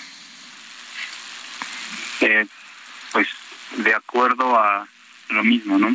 De acuerdo a la ley, eh, la ley tiene ciertas normas para poder eh, pues, seguir funcionando, ¿no? Entre ellos es salvaguardar la integridad de los niños y pues, conforme a derecho esta ley queda rebasada con lo ocurrido. Entonces, eh, no exigimos nada que no esté dentro de la ley. ¿Qué piensa don Leonardo de la detención de la maestra de natación y del salvavidas? ¿Son ellos los únicos responsables de este, de este caso? Se están eh, realizando más investigaciones. La Fiscalía encuentra los elementos necesarios para solicitar las órdenes de aprehensión de estos dos presuntos responsables se sigue con, con investigación. Bueno, ¿qué, qué, viene ahora? Sé que han hecho varias manifestaciones, que han hablado con las autoridades. Eh, ¿qué, ¿qué, viene ahora? Eh, tenemos ya el procesamiento de esta maestra, del guardavidas. Eh, ¿qué, le, ¿Qué le dicen las autoridades de la capital? Eh, viene que el día viernes se celebre la audiencia para determinar si vincula a proceso o no a estas dos personas. Se continúa con la carpeta de investigación y en el tema eh, de la SEP también se continúa con la investigación para eh, determinar si es viable el, pues, el cierre del colegio o no. Pues a Leonardo Álvarez, padre de, de Abner, este, este pequeño que murió ahogado en una alberca del Colegio Williams. Gracias por conversar con nosotros y un fuerte abrazo. Gracias. Hasta luego, buenos, días. Bueno, la Secretaría de Educación Pública se comprometió a emitir en 45 días una resolución respecto al retiro del permiso de operación al Colegio Williams tras el fallecimiento de este pequeño de seis años de Abner y en el área de la alberca del plantel San Jerónimo. Así lo, lo dio a conocer eh, su papá, como ya hemos escuchado, y el titular de la Autoridad Educativa Federal en la Ciudad de México, Luis Humberto Fernández, eh, pues. Eh, eh, fijó un plazo tras iniciar una investigación de oficio y bueno, pues lo que se ha manifestado es que hacer justicia no solo significa llevar a prisión a la maestra de natación y al guardavidas, sino determinar la responsabilidad de los dueños del colegio. Alfredo Ramírez Bedoya, gobernador de Michoacán, calificó la marcha del domingo pasado como una reacción de quienes mantienen secuestrado el Instituto Nacional Electoral. Alfredo Ramírez Bedoya es gobernador de Michoacán, está en la línea telefónica. Eh, señor gobernador, gracias por tomar nuestra llamada. Eh, eh, ¿Por qué piensa usted que, que esta marcha es de gente que tiene secuestrada al INE y quiénes son los que tienen secuestrado al INE? Sergio, buenos días, gracias. Fíjate que esto es un tema muy lógico, lo que vimos en la marcha del domingo, pues yo vi a los líderes que encabezaban los fraudes en la década de los años 90, de inicio de los años 2000, eh, marchando en defensa del INE, que en sí mismo es una falacia porque no se está proponiendo desaparecer al INE, sino transformarlo en el Instituto Nacional Electoral y de Consultas Ciudadanas.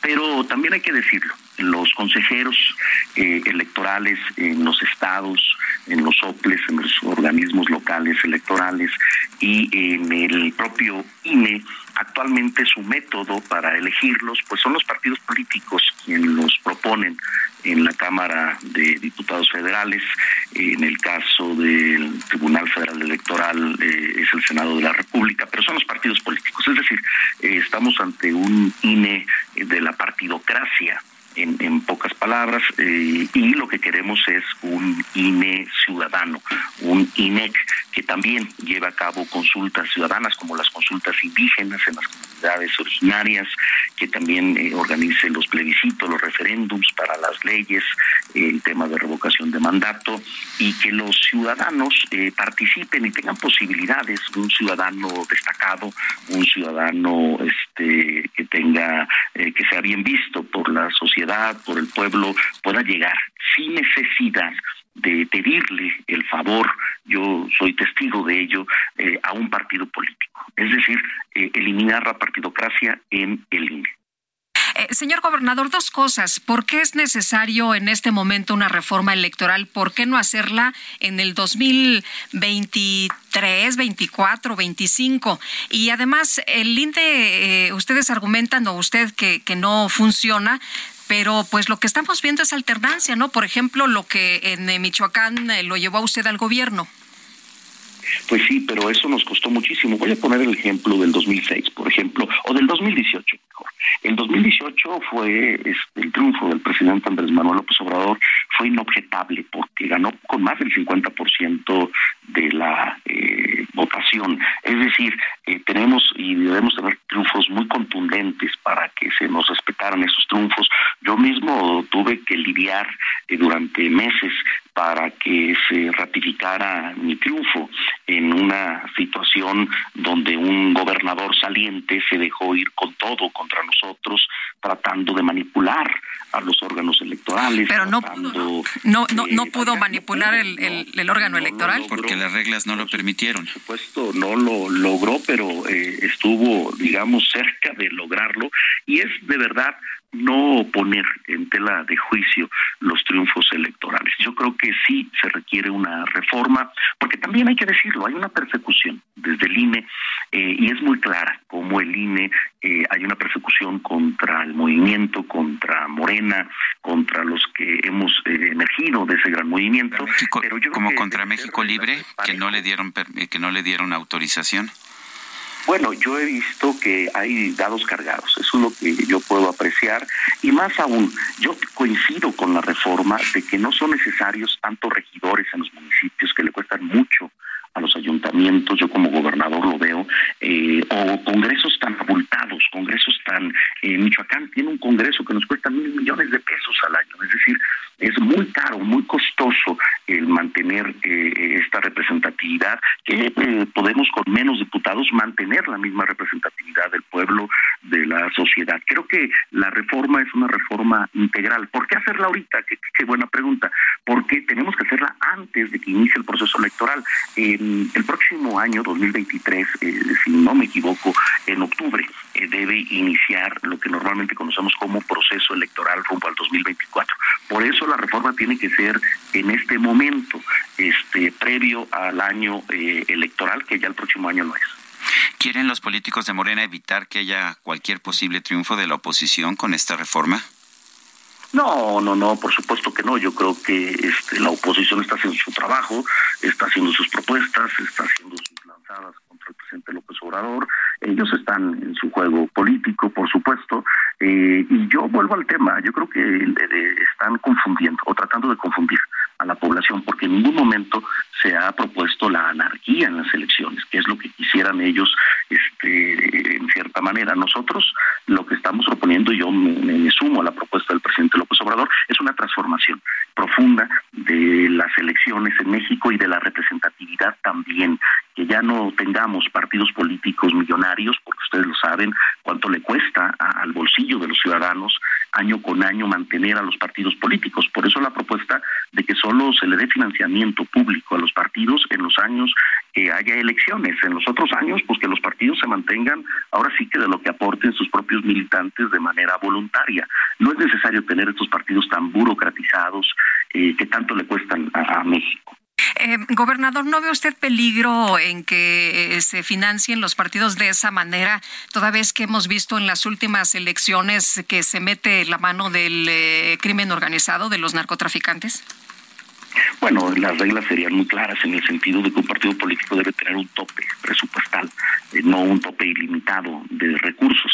Y en, año, en años que no son electorales, entonces no tenemos ese riesgo, porque no hay elecciones eh, en, esos años y bien pueden eh, sobrevivir. Miren, nuestro movimiento surgió desde abajo el, movimiento de Morena y logramos llegar al partido político, luego logramos nuestro registro y luego logramos ganar las elecciones. Es decir, sí se puede, sí se puede con mucho menos recursos este, lograr que el pueblo, lograr que la gente, que los ciudadanos tengan confianza en una opción política como la tuvieron en su momento por nosotros. Pero precisamente las reglas que tenemos fueron las que permitieron que Morena pudiera pasar de su eh, de su registro en 2014 a la presidencia de la República en 2018. Querer acabar con estas reglas es para evitar que alguien más pudiera repetir eso. Yo creo que eh, viéndolo históricamente y creo que así quedará en la historia, lo veremos en el futuro, realmente se retardó eh, dos elecciones, la llegada de Andrés Manuel López Obrador a la presidencia de la República. Primero el fraude este, del 2006, que fue este, tremendo, eh, el fraude del 2006, y luego, eh, pues ya evidentemente la compra de la presidencia por Enrique Peña Nieto en 2012. Entonces yo lo vería más bien desde la perspectiva de que se retrasó la llegada de una opción democrática este, en dos elecciones presidenciales. Bueno, este, también podemos eh, ver en otros estados de la República cuestiones similares o en municipios. Es decir, el, fantasma del, fraude eh, pues sigue ahí, sigue vivo y este fantasma se nos apareció, bueno, se hizo realidad, se hizo tangible, palpable en 2006. Bueno, pues eh, señor gobernador Alfredo Ramírez Bedoya, gobernador constitucional del estado de Michoacán, gracias por conversar con nosotros esta mañana. Gracias a ambos, saludos al auditorio, buen día. Gracias, hasta luego. El Congreso de Morelos creó la Comisión Legislativa Especial para el Seguimiento de Feminicidios y para analizar el caso Ariadna Fernanda. Guadalupe Flores, nos tienes todos los detalles, cuéntanos, ¿qué tal? Buenos días. Hola, ¿qué tal? Eh, Lupita, Sergio Auditorio, los saludo con mucho gusto desde Cuernavaca, Morelos. Así es, como bien lo refieres, pues ya el Congreso de Morelos el día de ayer creó esta comisión legislativa especial precisamente para darle seguimiento al feminicidio en el estado de Morelos. De acuerdo con colectivos de mujeres, se, registran, se han registrado en la curva del año 87 feminicidios, sin embargo, solamente la Fiscalía General del Estado investiga 33 eh, con perspectiva de género y eh, pues con los protocolos de feminicidio.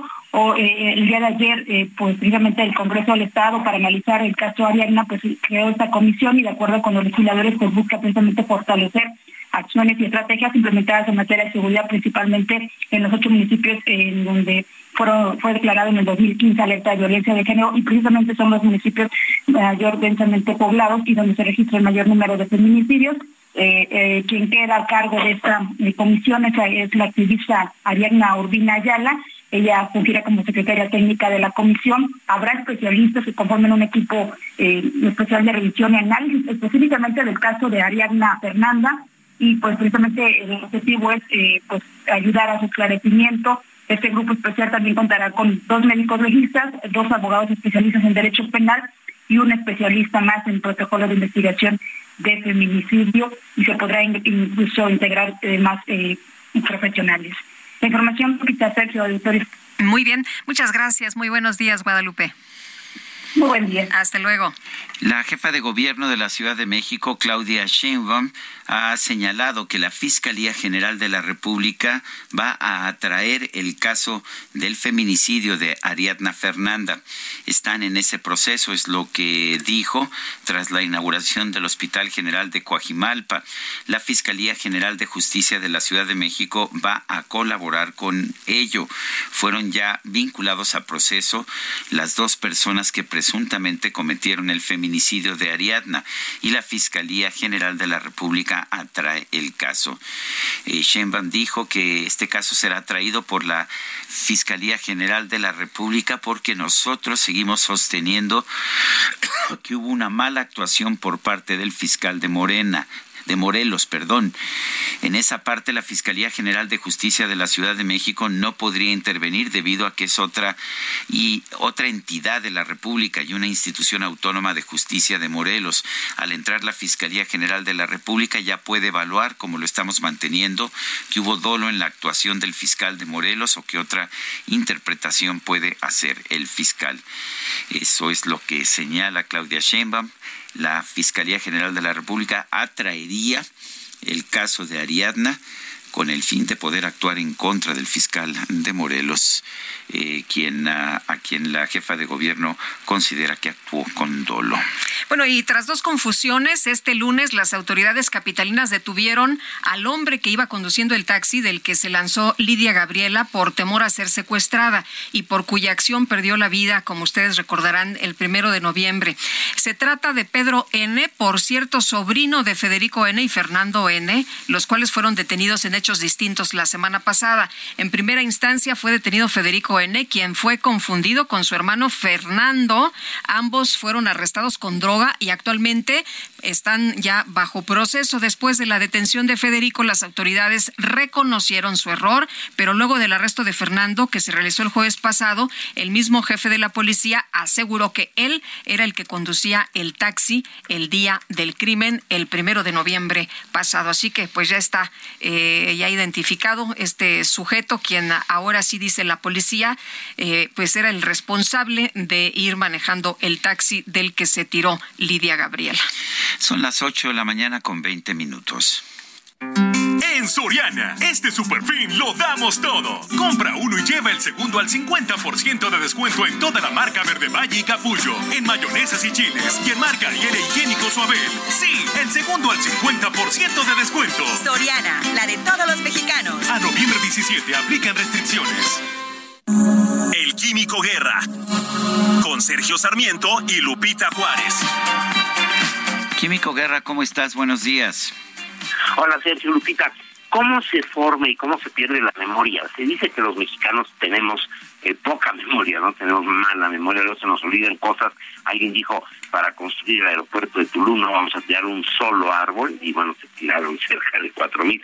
¿Cómo se forma y cómo se pierde la memoria, Sergio Lupita? ¿Cómo es que nos acordamos del nombre de nuestro mejor amigo en el kinder, al que no hemos visto ver en vuelta de décadas, y olvidamos el nombre de la persona a la que nos encontramos hace apenas unos momentos? En otras palabras, ¿por qué algunos recuerdos permanecen estables durante muchísimos años y otros se desvanecen en minutos?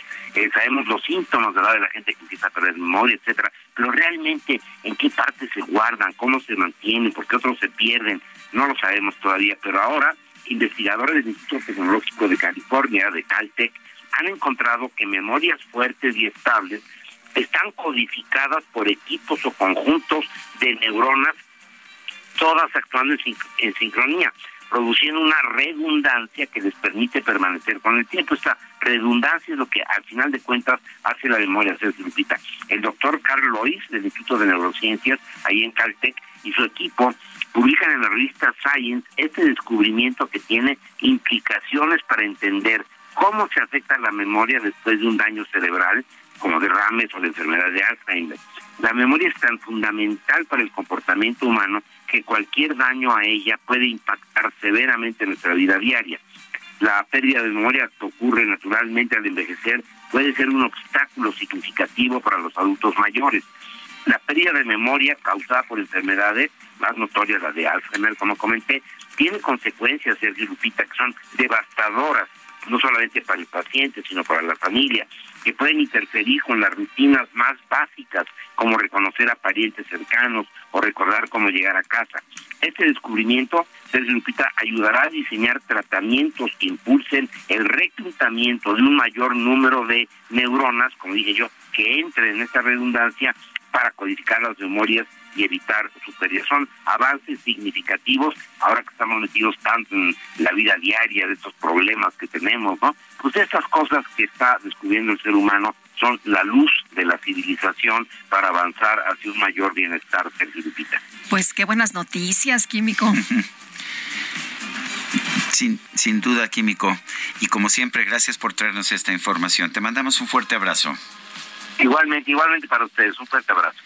Son las 8 de la mañana con 24 minutos. Nuestro número para que nos mande mensajes de WhatsApp 55 2010 96 47. En Twitter, nuestra cuenta es arroba Sergio y Lupita. Le recomiendo también seguir la cuenta del Heraldo de México, arroba Heraldo de México. Vamos a una pausa y regresamos.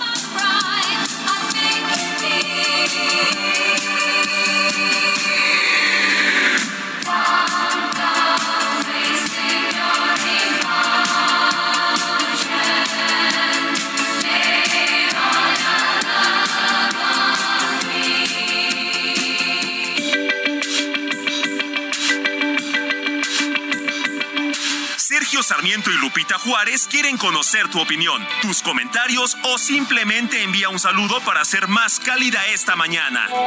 Envía tus mensajes al WhatsApp 55 20 10 96 47. Hey, it's Ryan Reynolds and I'm here with Keith, co-star of my upcoming film If, only in theaters May 17th. Do you want to tell people the big news?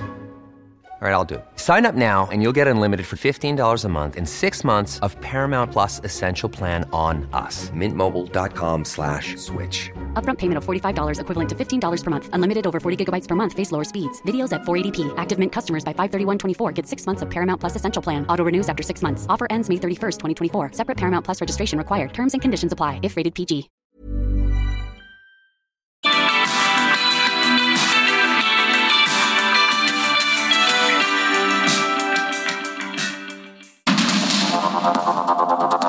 Continuamos con Sergio Sarmiento y Lupita Juárez por el Heraldo Radio.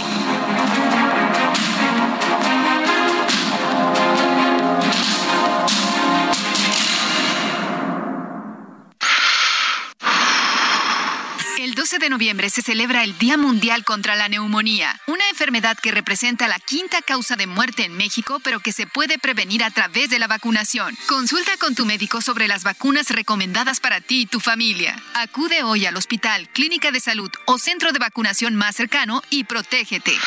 Porque cuando prevenimos, respiramos tranquilos. Sobre los esquemas de vacunación, consulte previamente a su médico. Un mensaje de Pfizer con autorización 22330021B0815.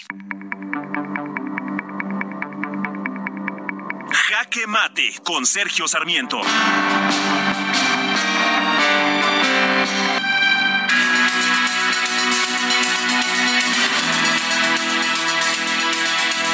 Secretario de Relaciones Exteriores, que no es el responsable de nuestra política energética, ofreció con el secretario o el enviado especial para asuntos climáticos de los Estados Unidos, John Kerry, el lograr una disminución de las emisiones de gases de efecto invernadero de México de 35% para 2030. Me parece una promesa maravillosa. A todo el mundo nos conviene que México y todos los demás países podamos reducir nuestras emisiones de gases invernadero. Solo que el canciller que repito, no es el responsable de estas políticas, dice que esto se logrará con proyectos como el tren Maya y Sembrando Vida. El tren Maya, vale la pena señalar, es un tren, es un tren como muchos otros, solo que es un tren que utiliza diésel, que es uno de los combustibles más contaminantes que tenemos en la actualidad, mientras que Sembrando Vida es un proyecto eh, que no ha sido, que no ha tenido la evaluación que supone, que merece para ver si realmente está teniendo consecuencias positivas o negativas en el ambiente de nuestro país. Mientras estas promesas las hace el canciller allá en el extranjero. En México, la Comisión Federal de Electricidad ha cerrado una planta eólica en San Luis Potosí, simple y sencillamente porque es una planta privada y para la Comisión Federal de Electricidad no debe haber plantas de generación de electricidad privadas en nuestro país. También tanto la Comisión Federal de Electricidad como los reguladores del sector eléctrico, entre ellos la Comisión, eh, la, la, la Comisión de Hidrocarburos eh, y la y la en fin, los reguladores del sector energético han estado negando permisos para la construcción de nuevas plantas eólicas y de generación de energía solar. Claramente no vamos a poder disminuir en 35% nuestras emisiones de gases contaminantes si mantenemos estas políticas. Construir un tren de diésel ciertamente no va a ayudar, ni el programa Sembrando Vida lo hará a menos de que pues, realmente podamos evaluar lo que está consiguiendo en estos momentos en nuestro país. Yo soy Sergio Sarmiento y lo invito a reflexionar.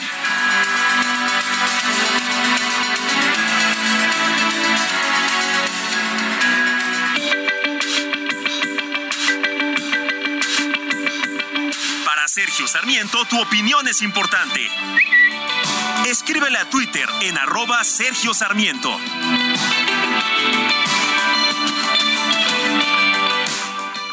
En Soriana, este super fin lo damos todo. Smart TV LG de 55 pulgadas 4K UHD con 4 HDMI y un USB a solo 8,990 pesos en un solo pago. Sí, a solo 8,990 pesos.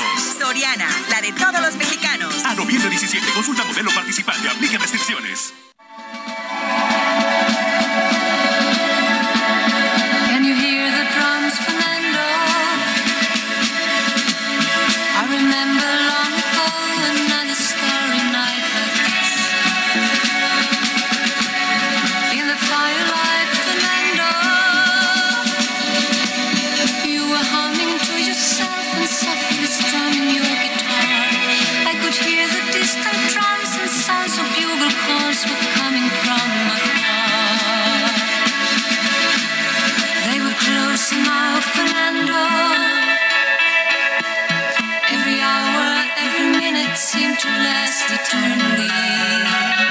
Pues no solamente eran canciones para bailar las de ABBA, esta Fernando es una, pues que una canción de amor.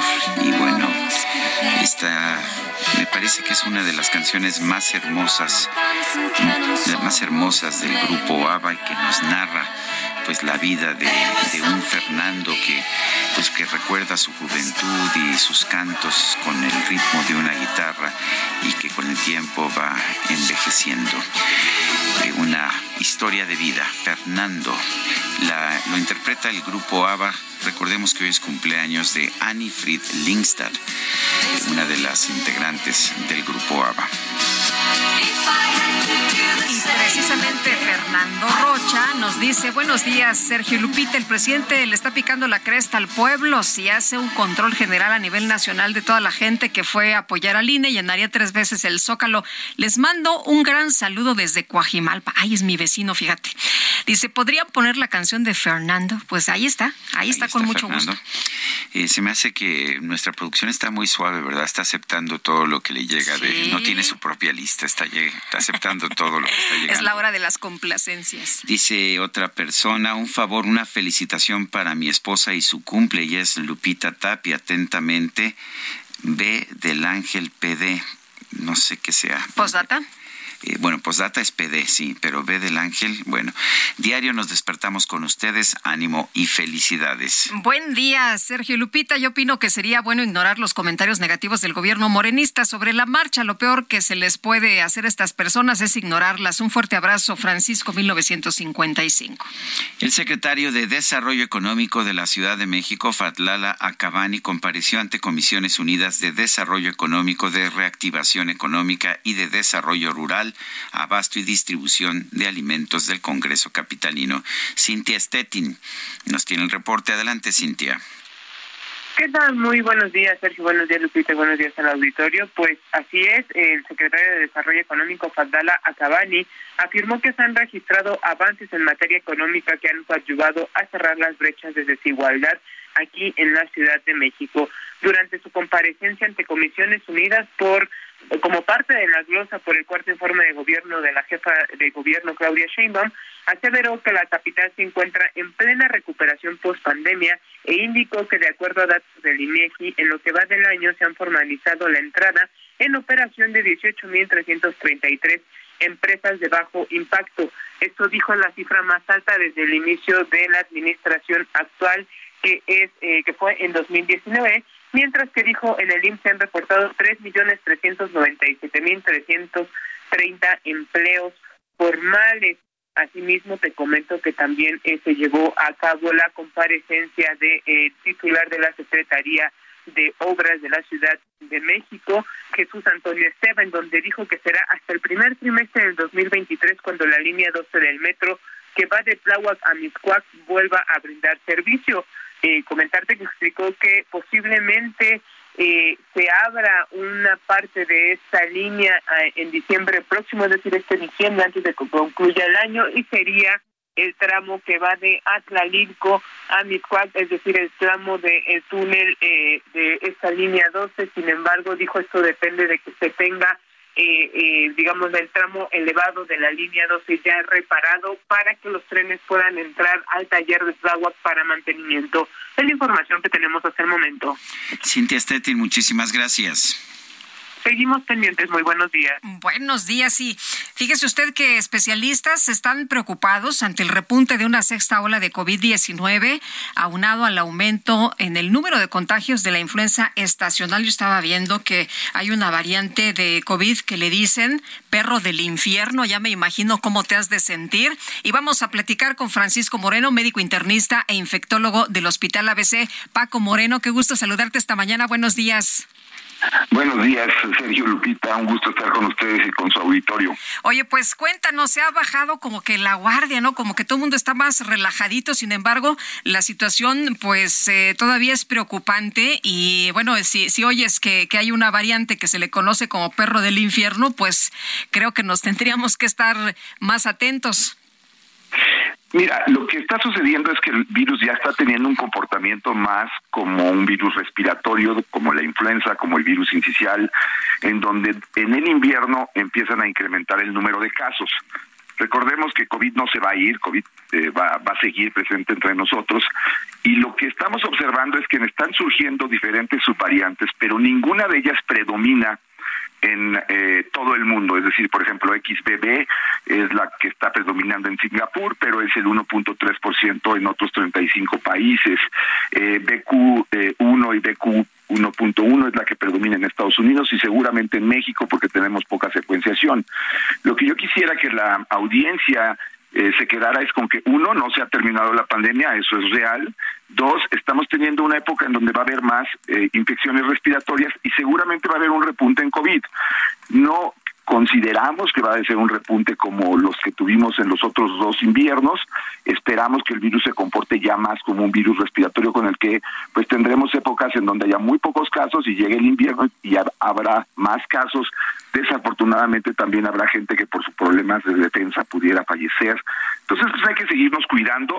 Creo que estamos en una mucho mejor situación y ojalá y cambiara la estrategia del gobierno porque lo que sí está pasando es que ya no se están vacunando, los niños no se terminaron de vacunar y pues han rechazado esta vacuna bivalente que lo que hace es proteger contra las nuevas variantes. De hecho, a mí me recomendaron una cuarta vacuna, yo tengo tres, eh, y pues aquí en México no la puedo conseguir, al parecer tiene uno que ir a otro país para, para aplicársela. ¿Que, eh, ¿Va a haber alguna continuación del programa de vacunación para COVID eh, o estamos viendo un abandono en general de los programas de vacunación? Es un abandono completo, o sea, si ustedes ven lo que ha pasado con las vacunas para los niños, uno de cada tres niños está adecuadamente vacunado. La vacunación contra BPH, que es eh, la causa del el segundo cáncer más frecuente en la mujer, eh, pues somos el país de América Latina con el menor índice de, vacunación y lo mismo ha pasado con la vacunación con COVID. La eh, vacuna nueva, la vacuna bivalente que se llama porque tiene la variante original y la de Omicron, pues es, es una nueva vacuna, es decir, es, yo no voy a decir, me voy a poner la dosis 22 de influenza. Tengo 22 años vacunándome contra la influenza, pero no es la dosis 22, es la vacuna actualizada. Y eso es lo que se está haciendo con esta nueva vacuna eh, que se está aplicando en Europa, en Estados Unidos y Canadá. Aquí en México, pues evidentemente las prioridades no son salud, y desafortunadamente la vacunación que es el pilar, el cimiento de la medicina preventiva y eso es algo que puede tener consecuencias muy graves a corto, mediano y largo plazo. ¿Quiénes se deben poner la cuarta vacuna? ¿Las eh, todas las personas o las personas con algún problema de salud eh, importante? Principalmente las personas mayores de 50 años y que tengan eh, alguna comorbilidad. Pero lo ideal es que se la pusiera el mayor número de eh, eh, personas, porque si tú tienes una población adecuadamente vacunada, disminuyes la transmisión del virus. Y de esa manera no solamente proteges a los vulnerables, sino también proteges a todos de que haya una circulación viral y que aparezcan nuevas subvariantes, porque lo que pudiera ocurrir es que en una en uno de estos eh, haya una mutación, se provoque una nueva subvariante que sí empiece a predominar da la impresión de que eso no está ocurriendo, esperemos que no ocurra, esperemos que sí ya vayamos hacia esa fase endémica que tanto queremos, pero al mantener la, los contagios sigue existiendo el potencial riesgo de que ocurra ese cambio. ¿Y cuál, cuál debe ser la política en estos momentos para el uso de mascarillas? Vemos que en muchos lugares ya es opcional, incluso en, los aviones, eh, pero ¿qué, qué, ¿qué opinión tienes, Paco? Mira, yo considero que la mascarilla es un instrumento de protección y que la gente, sobre todo la gente que siente que es vulnerable y que puede tener un problema si se llega a infectar, la debería de usar. En Asia la usan desde antes de la pandemia porque ellos han sufrido eh, característicamente muchas de estas últimas pandemias y lo usan como una medida así de prevención cuando van a áreas muy cerradas, cuando va a haber una convivencia con eh, muchas eh, personas. Yo consideraría que deberíamos de tomar esa actitud. Si tú eres vulnerable o vas a convivir con alguien vulnerable, pues usa un cubrebocas. Es como el cirujano usa cubrebocas al operar un paciente no porque esté enfermo, no porque el paciente no usa el cubrebocas, el que usa el cubrebocas es el cirujano porque no lo quiere infectar. Aquí igual, si tú eres vulnerable, usa un cubrebocas, si vas a convivir con alguien vulnerable, usa un cubrebocas y sí, no lo tienes que estar usando todo el tiempo como antes. Muy bien, pues Paco Moreno, gracias por platicar con nosotros como siempre. Muy buenos días. Gracias a ustedes y a seguirnos cuidando. Buenos días. Son las 8 de la mañana con 45 minutos. Escucha, escuchemos esto. En Soriana, este super fin lo damos todo. Compra uno y lleva el segundo al 70% de descuento en llantas, pantalones de mezclilla, cuidado bucal colgate, shampoo y acondicionadores Pantene, Head and Shoulders, el Big y Fructis. Soriana, la de todos los mexicanos. A noviembre 17, excepto Silverado, Basic Concepts y BM Jeans. Apliquen restricciones.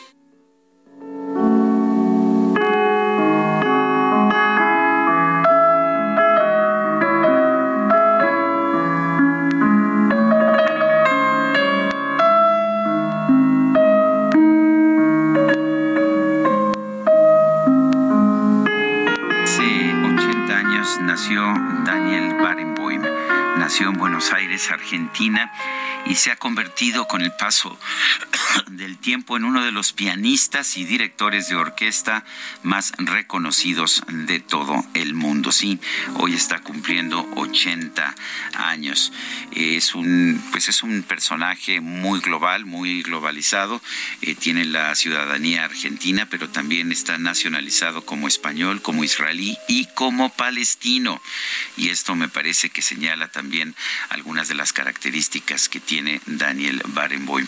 A pesar de ser judío y de haber vivido mucho tiempo en Israel, es un fanático de las óperas de Wagner y ha defendido que Israel no tiene por qué prohibir las obras de un músico, independientemente de las ideologías, de las ideas que haya podido haber tenido o de que los nazis hayan querido utilizar a la música de Wagner como algo característico eh, alemán. Eh, él tenía planeado celebrar su cumpleaños eh, en la Staatsoper Unter den Linden, la ópera estatal de Linden, la Orquesta Nacional Berlinesa, con un concierto compartido con su amigo Subin Meta, debido a una infección neurológica, una afección neurológica grave, ha tenido que cancelar sus compromisos. Pero bueno, este músico de 80 años, gran director de orquesta, eh, gran pianista, uno de los mejores de la historia, eh, pues lo único que le puedo decir es que vale la pena escucharlo tanto en su vertiente como pianista como en su vertiente como director de orquesta. Es uno de los grandes de toda la historia. Y bueno, pues recibo un comentario de quien me lo recordó fue Javier Lozano, sabemos que además de ser político y activista y abogado, es un gran melómano. Me dice, él sí, Daniel Barenboim, merece el Premio Nobel de la Paz. Y esto que estamos escuchando es Chopin, el nocturno número 20. Son las 8.48. No te pierdas lo que Total Play tiene para ti este buen fin. Contrata ahora y llévate 150 canales, 100 en HD para que veas tus programas favoritos, 50 megas extra para navegar a toda velocidad, un servicio de TV adicional por cuatro meses y por tiempo limitado recibe un Wi-Fi Pro sin costo. ¿Ves? Esta es una promo que sí es promo. Cámbiate ya y vive la experiencia Total Play.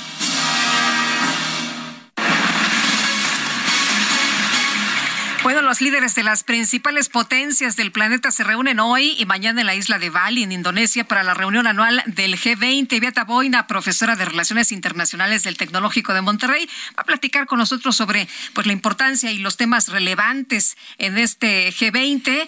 Y bueno, pues eh, también el tema, el tema que no se soltará, por supuesto, y que ya va por ahí, pues eh, con alguna, eh, con algún avance, Rusia y Ucrania. Beata Boina, qué gusto, buenos días. Buenos días, Lupita, un gusto saludarte. Oye, pues ¿cómo ves los temas que se van a tocar en el G20 y cómo ves esta reunión a la que, por cierto, pues el eh, presidente decide mandar al canciller? En el caso de México. Mira, pues sí, es cierto. Eh, efectivamente, México pues está básicamente ausente de esas grandes reuniones eh, mundiales, incluida la reunión del G20, está representando a nivel del canciller.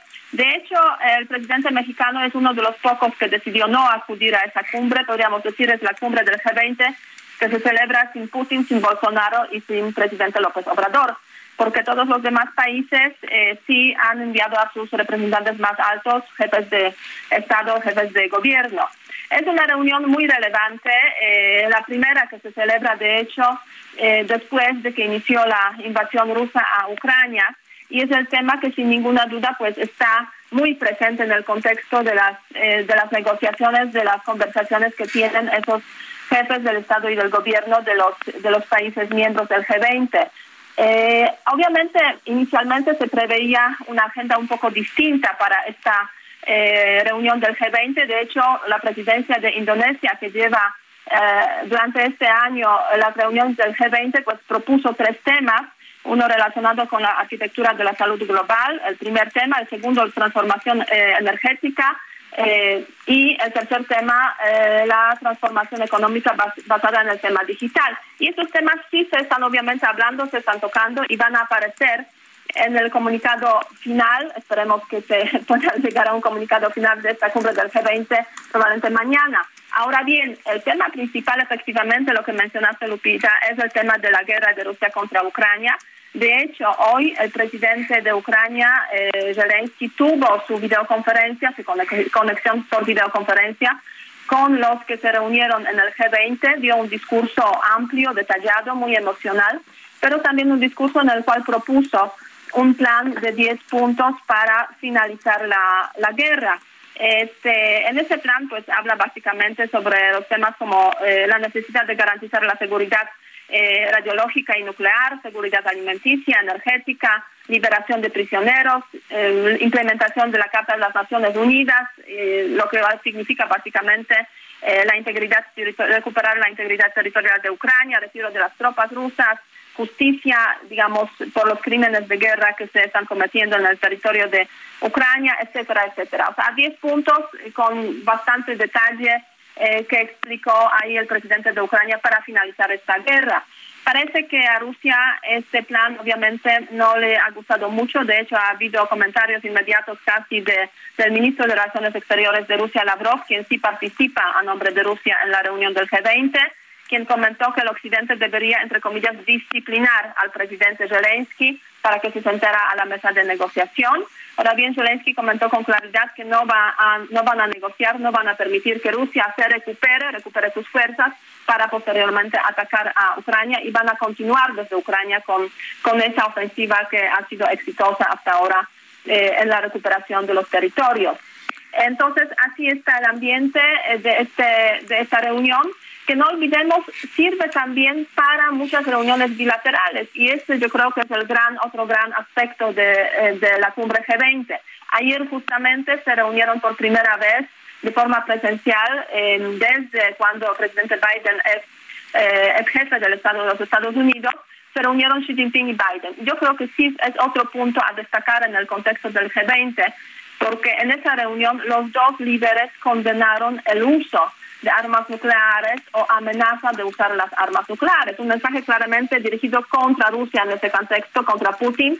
Y yo creo que eso nos da cierta tranquilidad pues, a la gente de la calle, a, todos los que observamos lo que está pasando en este contexto de la invasión rusa, cierta tranquilidad de que para China el tema del uso de las armas nucleares o amenaza del uso de las armas nucleares de parte de Rusia es la línea roja.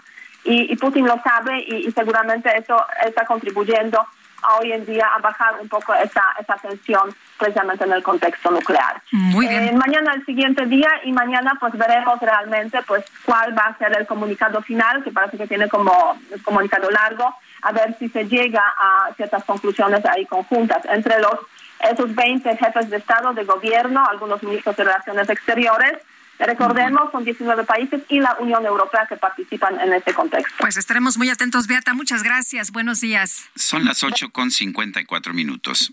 En Soriana, este super fin lo damos todo. Aprovecha el 2x1 en toda la ropa interior. Sí, 2x1 en toda la ropa interior. Y 25% de descuento en las marcas Daewoo, Julia y Midea. Sí, 25% de descuento. Soriana, la de todos los mexicanos. A noviembre 17, excepto Ilusión, Convention y Bazarel. Aplica restricciones.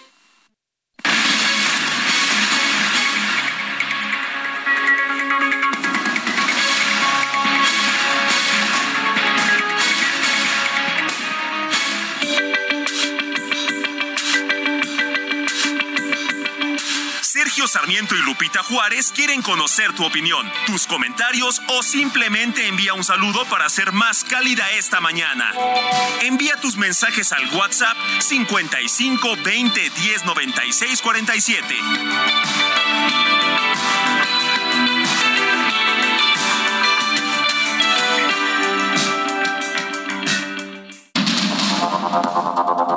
Continuamos con Sergio Sarmiento y Lupita Juárez por el Heraldo Radio.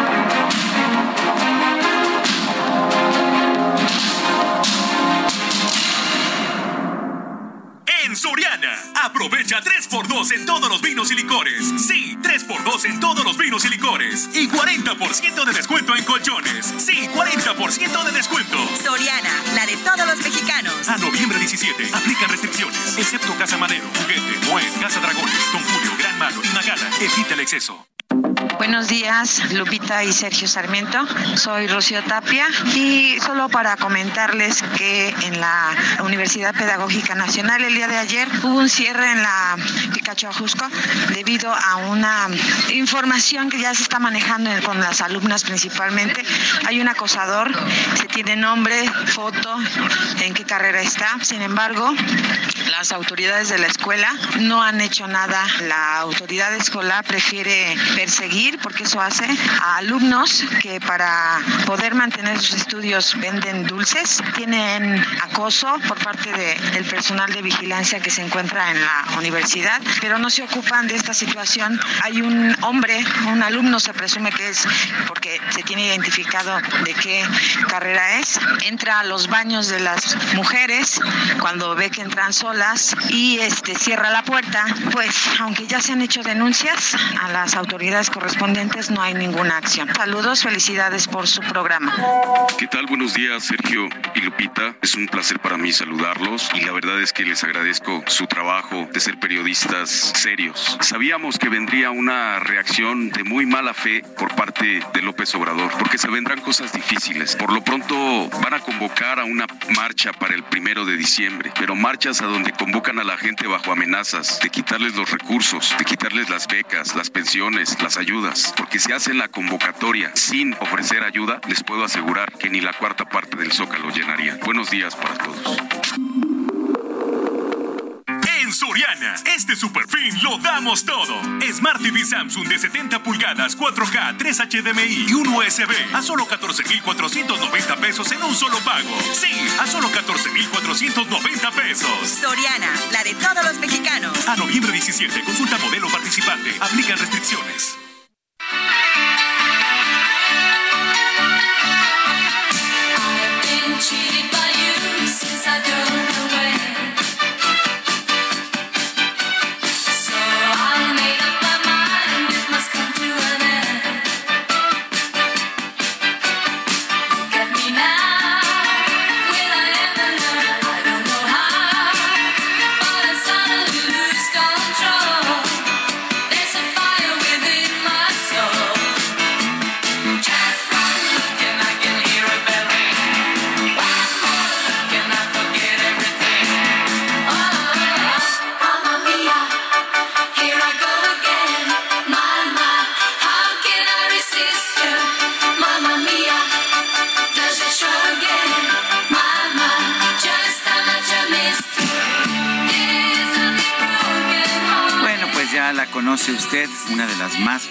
Famosas, quizás la pieza más famosa del grupo ABBA que estamos escuchando el día de hoy.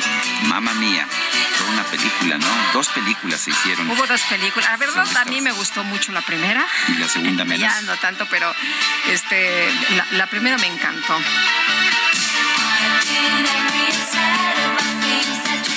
Son las nueve de la mañana con cuatro minutos. Vamos con los mensajes de nuestro público. Es que estaba buscando este, los galanes de Mamma Mía y con Meryl Streep. Estaba Pierce Brosnan y había otros dos que también guapísimos y, y se me fue el nombre de, de un actor que me encanta, que me encanta muchísimo. Este, pero bueno, en un momento más, en un momento más les damos los, los nombres. Eh, dice eh, Patricia Villaseñor, Sergio y Lupita, mis respetos para ustedes. Saben muy bien qué preguntar a sus entrevistados. Muy buenos periodistas. Gracias por ayudar a la sociedad, por su profesionalismo también. Dice otra persona, soy José Pérez, ya ven cómo los medios de comunicación como ustedes les, les encanta transquiversar. Imagino que es tergiversar la noticia y no reconocen lo que es bueno para la ci- ciudadanía, solo su odio de seguir echándole al presidente. Pero bueno, de vez en cuando reconocen las cosas positivas, ya se van a ir convenciendo con los hechos, ya que sus dudas están a flor de piel. José Pérez, nosotros le agradecemos que nos escuche, por supuesto. Bueno, pues ahí está su opinión. Para nosotros siempre es valioso que usted se exprese libremente. Hola, Sergio Lupita. Ellos están acostumbrados a los sobres con dinero que provienen del mismo gobierno. Ya han de tener una buena bolsa con tanta corrupción que hacen con sus adjudicaciones directas y los millones que han ido aumentando los costos de las obras. Ellos han hecho un gran fraude al país, gastan sin eh, dar cuentas y saludos es lo que nos dice Magdalena. Oye, ya este me, acordé de los otros galanes de Mamma Mía. ¿Ah, sí? Eh, es Pierce Brosnan, está el guapísimo Colin Firth Mm, y también está Stellan Skarsgård, así que pues este muy buena la película, me encantó. Y además todos cantan, ¿eh? ¿Te Y tengo que tengo que No- no reconocer que Pierce. Brosnan no, canta canta nada Bueno, son las nueve de la mañana con seis minutos. No te pierdas lo que Total Play tiene para ti este buen fin. Contrata ahora y llévate 150 canales, 100 en HD para que veas tus programas favoritos, 50 megas extra para navegar a toda velocidad, un servicio de TV adicional por cuatro meses y por tiempo limitado recibe un Wi-Fi Pro sin costo. ¿Ves? Esta es una promo que sí es promo. Cámbiate ya y vive la experiencia Total Play.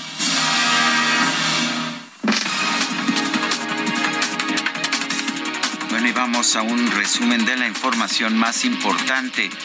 El presidente Andrés Manuel López Obrador confirmó que el próximo primero de diciembre va a realizar un evento en el Zócalo de la Ciudad de México con motivo del cuarto aniversario de su gobierno.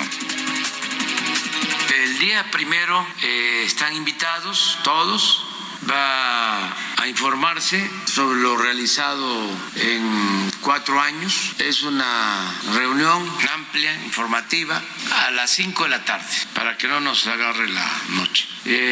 Y vamos a puntualizar todo lo realizado, que considero es bastante, sobre todo en beneficio de la gente más pobre. El director general del IMSS, Zoe Robledo, encabezó la presentación del nuevo programa piloto de seguridad social para trabajadores independientes.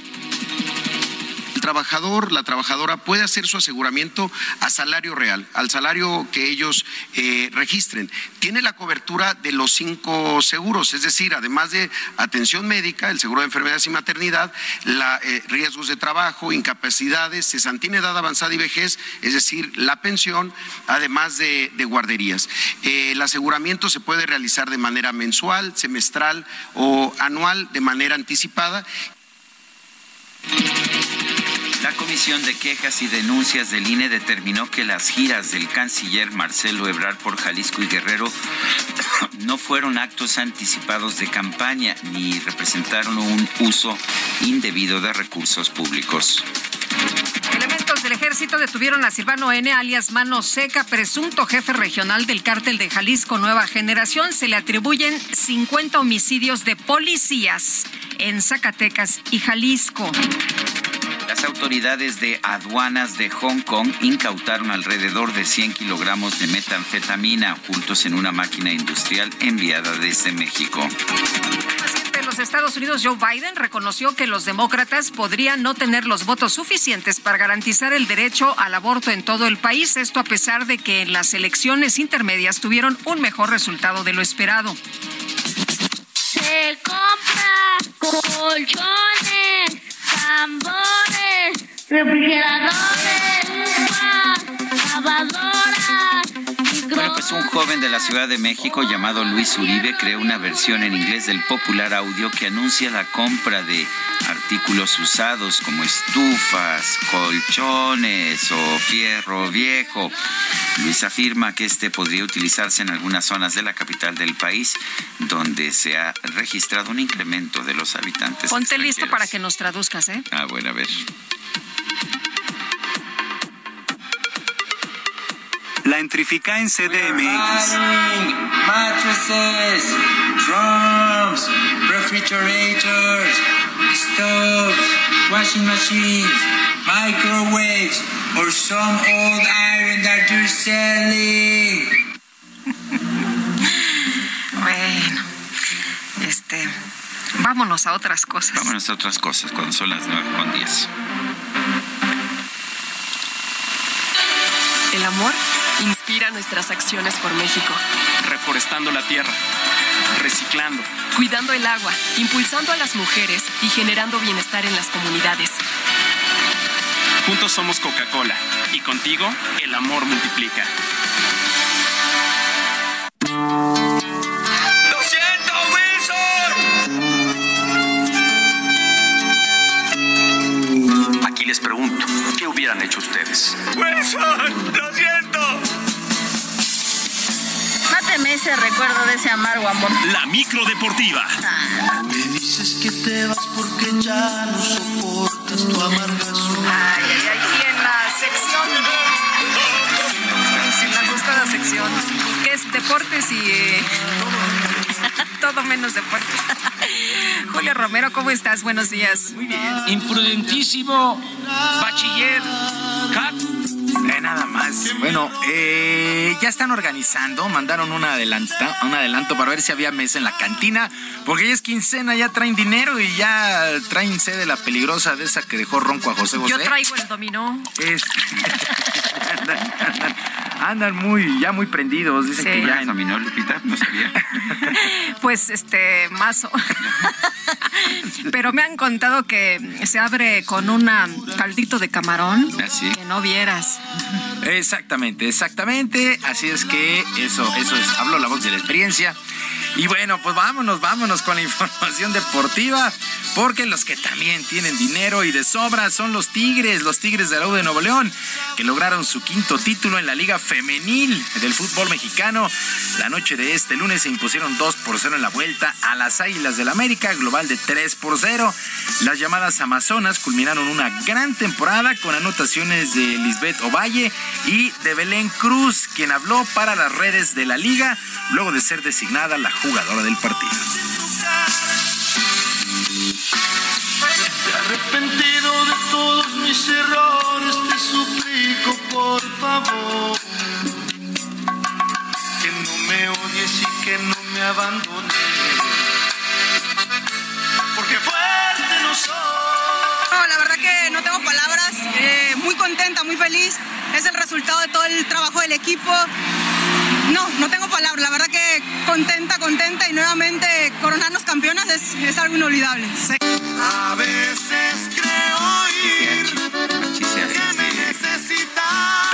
Necesitas. Bueno, es que estamos viendo a dónde vamos a Estamos entre deportes y a dónde vamos y a ir. este, y entonces, este, híjole, el chamorro y las horchatas con. Ah, híjole, tú sí le sabes. bueno, Pues, El pescado a, a- a- a la sal. Ah, es también una cosa espectacular ahí en la Doctores.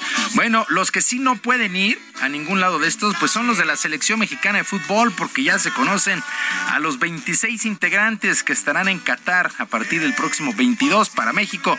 Los porteros Guillermo Ochoa, Alfredo Talavera y Rodolfo Cota, defensas Jorge Sánchez, Kevin Álvarez, Jesús Gallardo, Gerardo Arteaga, César Montes, Néstor Araujo, Héctor Moreno y Johan Vázquez. Los mediocampistas Edson Álvarez, Luis Romo, Héctor Herrera, Andrés Guardado, Carlos Rodríguez, Eric Gutiérrez, Luis Chávez y Roberto Alvarado. Los delanteros serán Orbelín Pineda, Alexis Vega, Henry Martín, Irving Lozano, Rogelio Funes Mori, Uriel Antuna y Raúl Jiménez. Quedaron fuera eh, Jesús Angulo, Eric Sánchez, Santiago Jiménez, Diego Laines y el lesionado Jesús Manuel El Tecatito Corona. En el caso de Raúl Jiménez, el duelo amistoso de este miércoles contra Suecia podría servir de termómetro para saber su situación, pero en el seno del Wolverhampton, el nuevo entrenador Julen Lopetegui fue claro con relación a su jugador.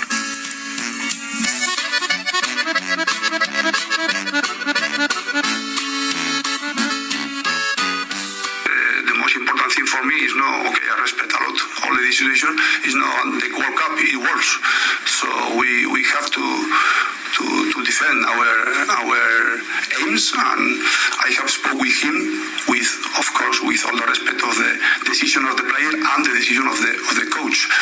But uh, above all for me is uh, also Hoy me preguntaron que cuál era mi cerveza favorita. Lo más importante para mí, respetando la decisión, no es la Copa del Mundo, son los Wolves. Necesitamos defender nuestras metas, nuestros objetivos. Hablé con él, respeto por supuesto la decisión del jugador y del entrenador, pero lo más importante para mí son los Wolves. Contundente Julen Lopetegui quiere bien y en buen estado a Raúl Jiménez y en la selección la verdad es que sentimos que lo están presionando de más. Bueno, como siempre, las listas mundiales mundialistas causan opiniones encontradas. En esta ocasión, el ex seleccionado y ahora gobernador de Morelos, Cuauhtémoc Blanco, apoyó la decisión de Gerardo Martín. Cuando no se trata de hablar sobre ti. Veo en todos lados y hasta doble cuando estoy borracho. buenos jugadores. Este, yo creo que es un proceso, este, bueno, Jiménez apenas está empezando. Creo que está chavo, ¿no? No sé cuántos años tiene, 21. Pero bueno, también hay otros delanteros que lo pueden también este, suplir, pero bueno, pues son decisiones de, del entrenador y esas hay que respetarlo. Ya no sé disimular, Bueno, ve con buenos ojos Cuauhtémoc Blanco la lista de la selección. En otras cosas, llegó a su fin la semana 10 en el fútbol americano del NFL con el clásico lunes por la noche y se acabaron también los invictos luego de que los Commanders de Washington vencieron 32 a 21 a las Águilas de Filadelfia. Con este resultado, Washington empareja su récord 5 ganados, 5 perdidos. Filadelfia, de todas maneras, el mejor equipo de la NFL, por lo menos en números, 8 triunfos y solamente un descalabro. Y el coach de los Angelinos de Los Ángeles en el béisbol de las grandes ligas, Benjamín Hill, fue elegido el manager de la selección mexicana que estará participando en el Clásico Mundial el próximo año en marzo con sede en Arizona. Hill dirigió a la novena tricolor en los pasados Juegos Olímpicos de Tokio sin mucho éxito. La novena tricolor estará enfrentando a Colombia, Estados Unidos, Gran Bretaña y Canadá en la primera ronda del Grupo C. Mientras que en la Liga Mexicana de Béisbol, el pitcher zurdo Luis Márquez del Águila de Veracruz fue elegido como el novato del año. El, relevista tuvo números 9 ganados con solamente una derrota, con una efectividad de 2.38 en 27 apariciones y por supuesto está más que contento Luis Márquez con esta designación del novato del año.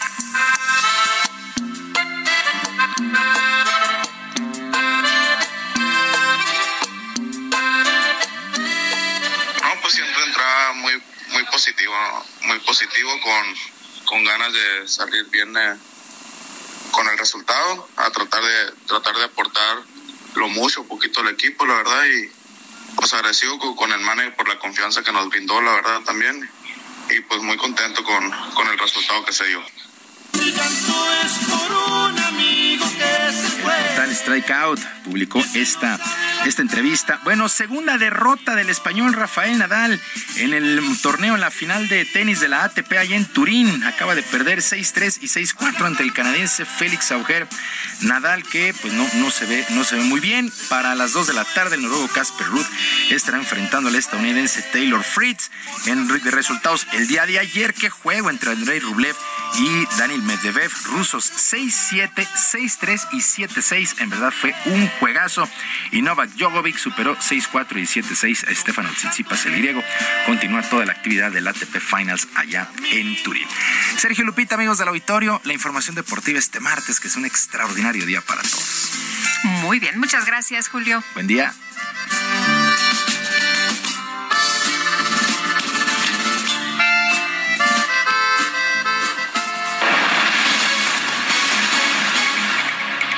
Con Misael Zavala que nos tiene información. Adelante, Misael.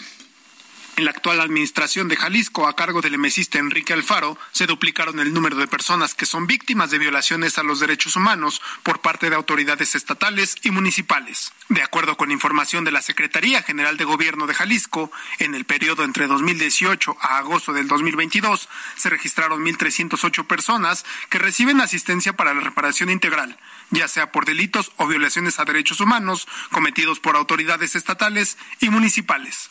Esa cifra es el doble de la que se registró entre el 2015 al 2018, antes de la llegada de Enrique Alfaro al gobierno estatal, cuando se tenían un total de 531 víctimas en manos de las autoridades. El documento cuenta con un desagregado en la que se detalla que, aunque con poco margen, las víctimas de autoridad estatal y municipal son más mujeres que hombres, con un total de 659 mujeres por 649 hombres. Asimismo, de las 1.308 víctimas de violaciones a sus derechos, 655 fueron directas y 653 indirectas. El número de víctimas directas e indirectas son beneficiarias del Fondo de Ayuda, Asistencia y Reparación Integral por delito y violación a sus derechos humanos cometido por autoridades estatales y municipales, desagregados por género en los periodos solicitados.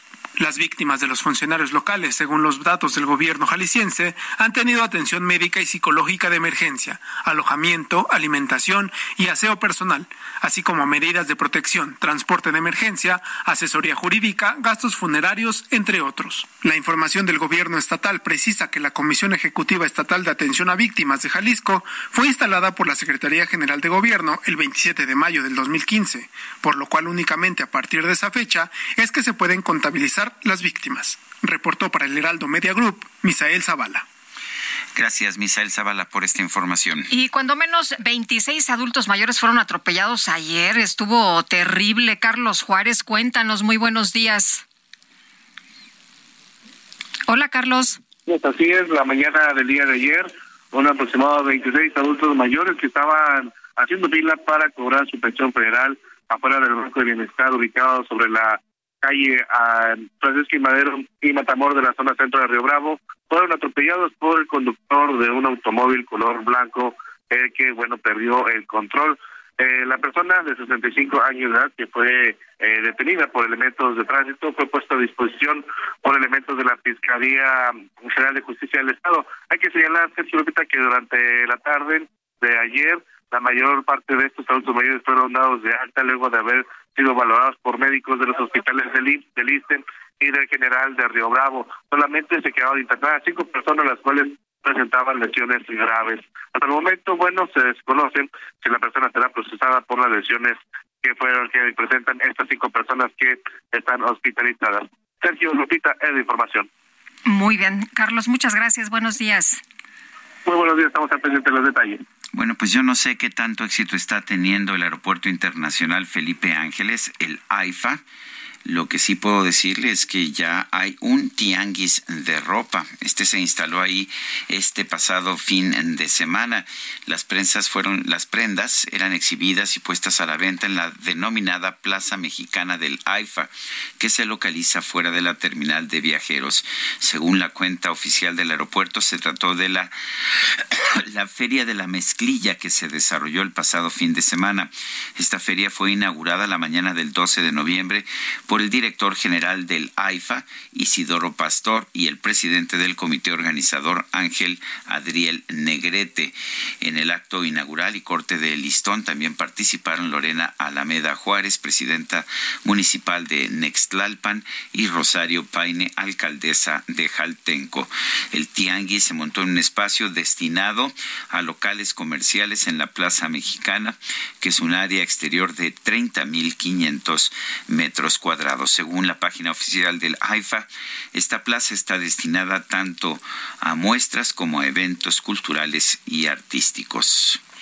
Bueno, Bueno, por- para algo sirve. Para algo sirve. Oye, la Comisión Nacional de los Derechos Humanos demandó al INE ante la Corte y pidió invalidar un comunicado emitido por el órgano electoral que respondió a su vez a un pronunciamiento de Rosario Piedra Ibarra urgiendo al Congreso a transformar las instituciones electorales. Piedra se refirió al INE como parte de un grupo de órganos autónomos únicamente de nombre, instrumentos parciales y sabotaje de la voluntad del pueblo. El INE le respondió, defendió su labor y recordó a la CNDH que la Constitución le prohíbe intervenir en temas electorales.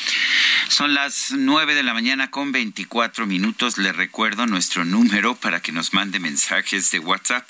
Es el 55 2010 96 47. Guadalupe Juárez y Sergio Sarmiento estamos en el Heraldo Radio. Vamos a una pausa y regresamos. My mind, I could never let you go.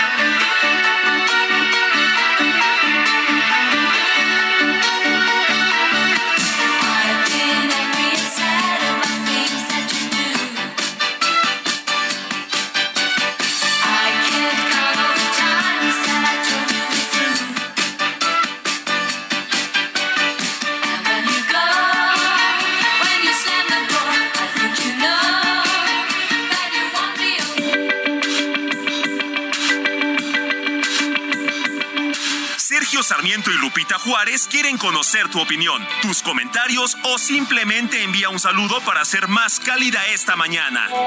Envía tus mensajes al WhatsApp 55 20 10 96 47.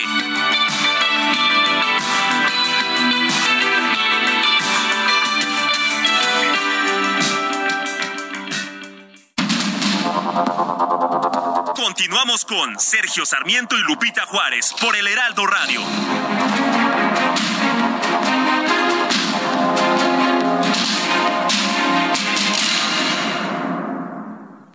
Soriana, este super fin lo damos todo. Smart TV LG de 55 pulgadas 4K UHD con 4 HDMI y un USB a solo 8,990 pesos en un solo pago. Sí, a solo 8,990 pesos. Soriana, la de todos los mexicanos. A noviembre 17, consulta modelo participante, aplica restricciones. Gastrolab, historia, recetas, materia prima y un sinfín de cosas que a todos nos interesan.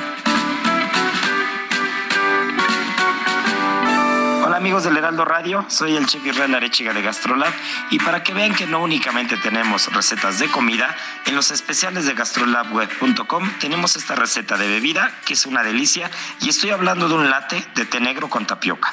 Los ingredientes son muy sencillos, 80 gramos de tapioca previamente cocida, 8 bolsitas de té negro o con 20 gramos es suficiente, una taza de agua, una lata de leche evaporada, 100 mililitros de leche, 60 gramos de azúcar y un poco de crema batida para terminarlo. El procedimiento es infusionar el té con media taza de agua únicamente y lo vamos a reservar. Después en una olla pequeña vamos a hacer un jarabe con la media taza de agua restante y con el azúcar. Vamos a agregar esta mezcla a la tapioca, vamos a incorporar la leche evaporada y una vez que tenemos todo vamos a agregar la infusión del té. Ahora sí, en un vaso vamos a colocar dos terceras partes de esta mezcla, un poco de tapiocas en el fondo y vamos a servir el latte de té negro con crema batida que es una delicia.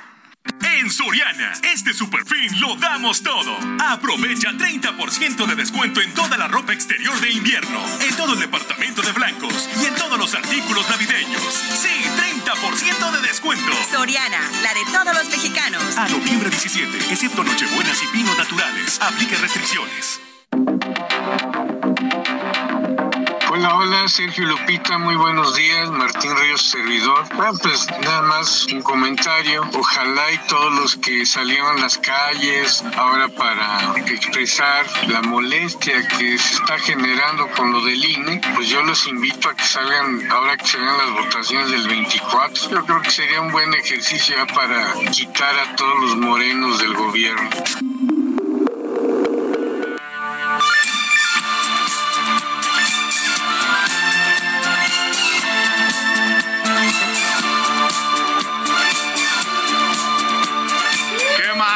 ¿Qué más? ¡Qué maravilla era!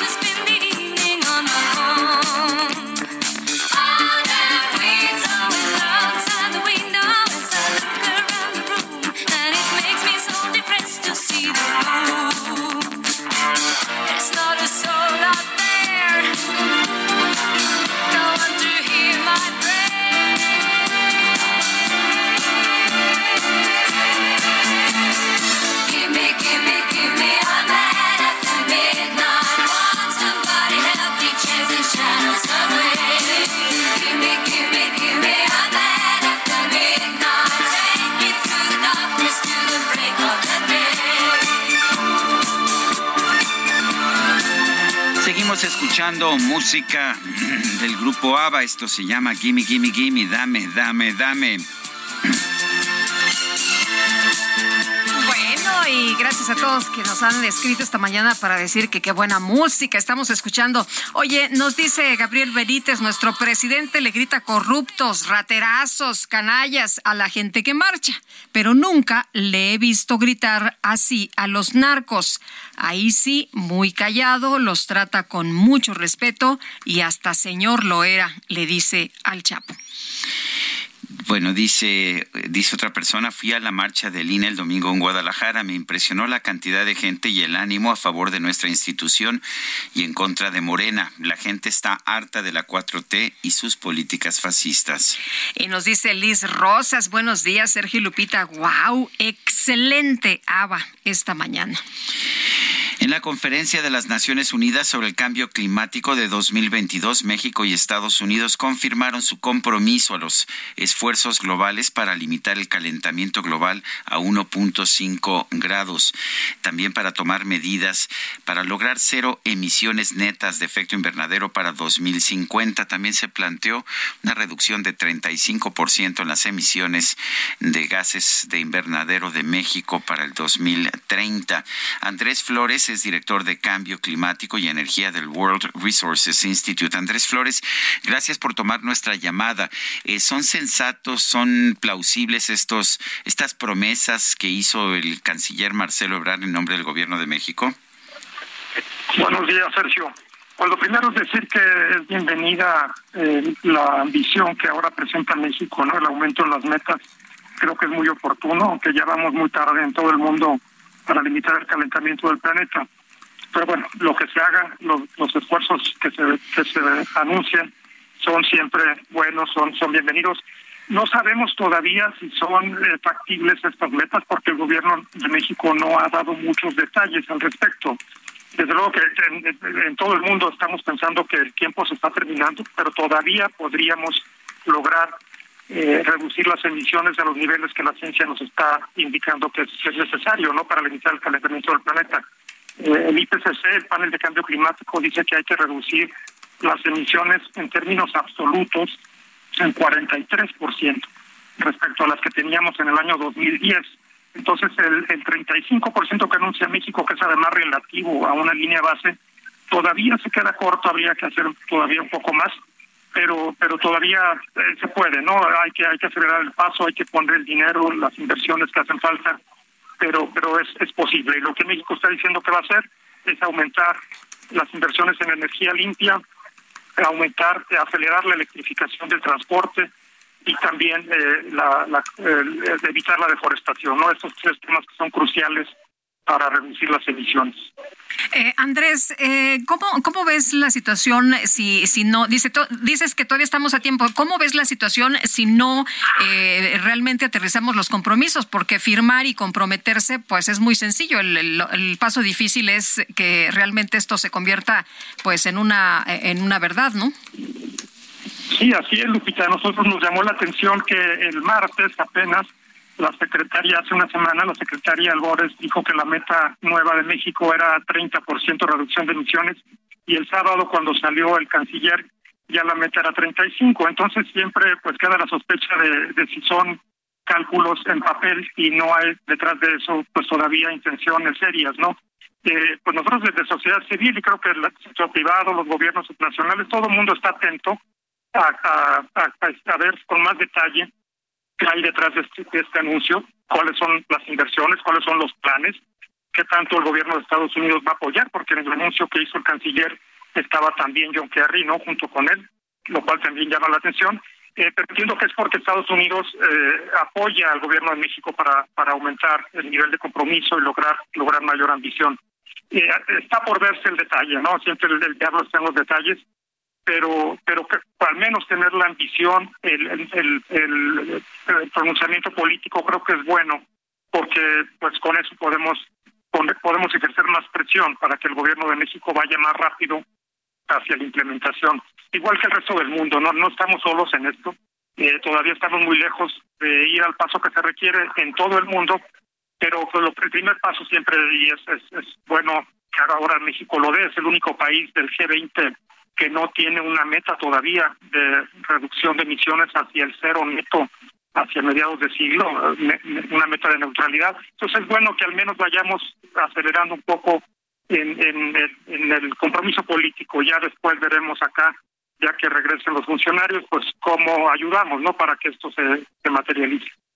Eh, Andrés, me, preocupa que por un lado se hacen estas promesas, por el otro lado, el 31 de octubre se cerró de manera uni- unilateral una planta eólica nueva, apenas había sido inaugurada un año antes, y, se están negando permisos para nuevas plantas eólicas y de energía solar. Que, pues, ¿Cómo podemos interpretar eso? Pues bueno, eh, hay algunas inconsistencias, hay algunas incoherencias. No seguimos pensando en invertir en una refinería, por ejemplo, o en un tren que pues eh, va a consumir diésel, ¿no? Cuando ya hay tecnologías mucho más avanzadas. Estamos cerrándole la puerta también a las renovables, como dice Sergio. Y pues este anuncio lleva de la mano que se al menos se dupliquen las inversiones y la generación eléctrica con energía limpia. De otra manera, pues va a ser un, un, un anuncio que se quede en el aire, ¿no? Como, como bien mencionas. Entonces sí habrá que ver que haya consistencia, ¿no? Que haya congruencia en la política y de, y de verdad, pues que, que, que hagamos un, un cambio radical, ¿no? Una transformación de la economía y de nuestros paradigmas, de sobre todo energéticos, para movernos hacia lo que el resto del mundo se está moviendo, donde además hay muchas oportunidades, y hay que ver esa parte también. Hay po- posibilidades de generar empleo, crecimiento, desarrollo regional, combatir la pobreza, obviamente. Todas estas cosas que le preocupan a este gobierno y a toda la sociedad, creo que se pueden hacer de la mano de la descarbonización y de, de volvernos, de volvernos también más resilientes, que es el término que se usa en el, en el lingo climático, ante los impactos que vienen como consecuencia del cambio climático. Bueno, pues Andrés Flores, director de Cambio Climático y Energía del World Resources Institute, gracias por tomar la llamada. Al contrario, Sergio Lupita, que tengan muy buen día. Gracias, Andrés. Hasta luego. Y la Asociación Sindical de Sobrecargos de Aviación concluyó su elección interna y Ada Salazar es la nueva secretaria general de la organización. Ricardo del Valle, secretario general de la Asociación Sindical de Sobrecargos de México. Gracias por platicar con nosotros esta mañana. Muy buenos días. Muy buenos días, Lupita. Buenos días, Sergio. Con el gusto de saludarlo siempre. Oye, una vez más la democracia habló a través de las urnas. Sí, en efecto, tuvimos una jornada electoral en donde podemos destacar que, como bien lo, lo comentas o lo comentan, eh, eh, hablaron las urnas a través del voto universal libre, directo y secreto. Esa es la parte importante a resaltar. En- Evidentemente, eh, la votación, yo participaba en esta, en esta contienda electoral, eh, sin embargo, los votos no nos alcanzaron. Es eh, a, a partir del primero de febrero del 2023, mi compañera Ada Salazar será la nueva secretaria general de la organización sindical. Eh, Estamos, cual, estamos acostumbrados, estamos acostumbrados, Ricardo, que en México quien pierde una elección dice que fue fraude y no, y no reconoce el resultado. Me parece muy saludable tu actitud. Cuéntanos. Pues eh, eh, las urnas hablan. Nuestro sindicato por, por años, por historia, siempre hemos tenido elecciones a través del voto universal libre, directo y secreto. Eh, no podíamos no, no hablar de una democracia y no podemos hablar de un tema en donde evidentemente los sobrecargos se eligieron a través eh, de esta jornada electoral quién será su representante sindical a partir del primero de febrero. Eh, lo, lo hicimos en ese momento. Felicitamos a la compañera Salazar, le deseamos el mejor de los éxitos para beneficio de nuestros compañeros sobrecargos y de las propias empresas, porque pues también las propias empresas son las que generan el empleo. Eh, Ricardo, ¿cuáles son los retos que crees lo que pues se te queda a ti pendiente y que le tiene que entrar de manera inmediata a Ada Salazar, la nueva secretaria? Bueno, como todo mundo sabemos, eh, vino una pandemia eh, donde una afectación a nivel mundial, lo sabemos, eh, particularmente eh, el turismo y la aviación fueron eh, mayormente perjudicados. Se tuvieron que hacer modificaciones a las condiciones de trabajo, dolorosas, desde luego, pero necesarias para la supervivencia de nuestras empresas, particularmente de Aeroméxico. Hay un convenio que da término en el 2024. Ese es el, el gran reto que tiene la nueva secretaria, eh, tratar de que ese acuerdo que se tiene hoy en día, pues eh, venza también en el plazo en el que todos eh, los sobrecargos también votamos a favor de estas modificaciones al, al convenio. Eh, viene también el tema de Aeromar, como, como bien sabemos, eh, Aeromar hoy está en una situación crítica, tiene un adeudo muy importante con los trabajadores, pero un adeudo en general con, con, con, pues con el gobierno y con los diferentes acreedores. Eh, retos importantes, el tema de Mexicana de Aviación, eh, estamos eh, próximos y es lo que eh, quería y desea el presidente de la República a través de la Secretaría del Trabajo que concluya en los próximos meses de la, de la, de la mejor manera después de un largo proceso, más de 11 años, 12 años en que Mexicana ha estado en esta situación. Muy bien, pues muchas gracias por platicar con nosotros, Ricardo. Muy buenos días. No, al contrario, muchas gracias a ti, Lupita. Gracias, Sergio, por el espacio y estamos a la orden. Mucho éxito. Un fuerte abrazo. Hasta luego. Muchas Gracias. Son las 9 con 45. Excelente día, Sergio y Lupita. Soy súper fan de la canción Fernando del grupo ABBA, en especial porque me recuerda a otra estupenda serie de, de Fox en su momento, Malcolm, en su último capítulo, con Dewey y su niñera haciendo ahí una representación, una escenografía de, de la misma. Saludos, José Juan. Vamos un resumen de la información. En su conferencia de prensa de esta mañana, el presidente López Obrador aseguró que ya tiene un plan B en caso de que no se apruebe la reforma constitucional en materia electoral. Un plan B es que es posible que sin violar la Constitución se pueda proponer en una ley o en una reforma a la ley electoral de que se elijan a los consejeros magistrados del Tribunal Electoral, del INE y del Tribunal Electoral, que sea posible que no haya plurinominales, que en vez de 500 sean 300, ver si existe, de acuerdo a lo que establece la Constitución, la posibilidad de hacer una reforma. Lo ideal sería pues, la reforma constitucional, pero como en este espacio, Luis Carlos Ugalde, director general de Integralia Consultores, lamentó que el presidente haya calificado la marcha en defensa del INE como un striptease del conservadurismo. Me parece, Sergio Lupita, que no tiene pies ni cabeza lo que dice López Obrador, que es otra provocación. Me parece que tenemos ya que decantar ese aspecto de polarización. Yo estuve en la marcha y lo que yo vi es efectivamente una marcha de clases medias urbanas que raramente se manifiestan, decidieron hacerlo en esta ocasión. Adelante, adelante. Esta mañana se dio a conocer que Rautel N., presunto feminicida de Ariadna Fernanda, habría reconocido ante la Fiscalía General Capitalina que él abandonó el cuerpo de la joven en el estado de Morelos. Y durante la reunión de líderes del G20 se acordó un borrador de comunicado final, el cual destaca que la mayoría de los miembros condena con firmeza la invasión rusa a Ucrania. Al participar en la cumbre climática de la ONU, Franz Timmermans, vicepresidente de la Comisión Europea, prometió que el bloque va a mejorar su objetivo de reducción de emisiones de gases de efecto invernadero para 2030. Los activistas ambientales arrojaron un líquido negro sobre el cuadro Muerte y Vida del pintor austriaco Gustav Klimt. Esto en el Museo de eh, Leopold de Viena. Aún no se determina si la obra resultó dañada. money, money, money.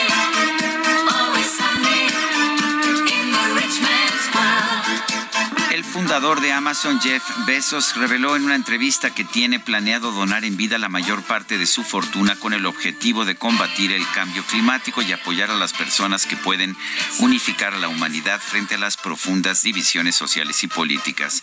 Según Bloomberg, la fortuna del empresario es de 123.900 millones de dólares.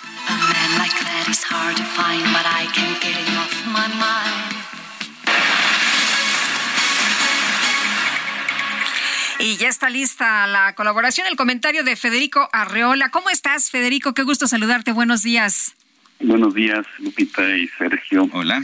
Pues voy a hablar de la marcha y de las urnas, inspirado en el comentario que hizo el sábado en el diario Reforma uno de los mejores periodistas de México, don Sergio Sarmiento, quien me está escuchando aquí.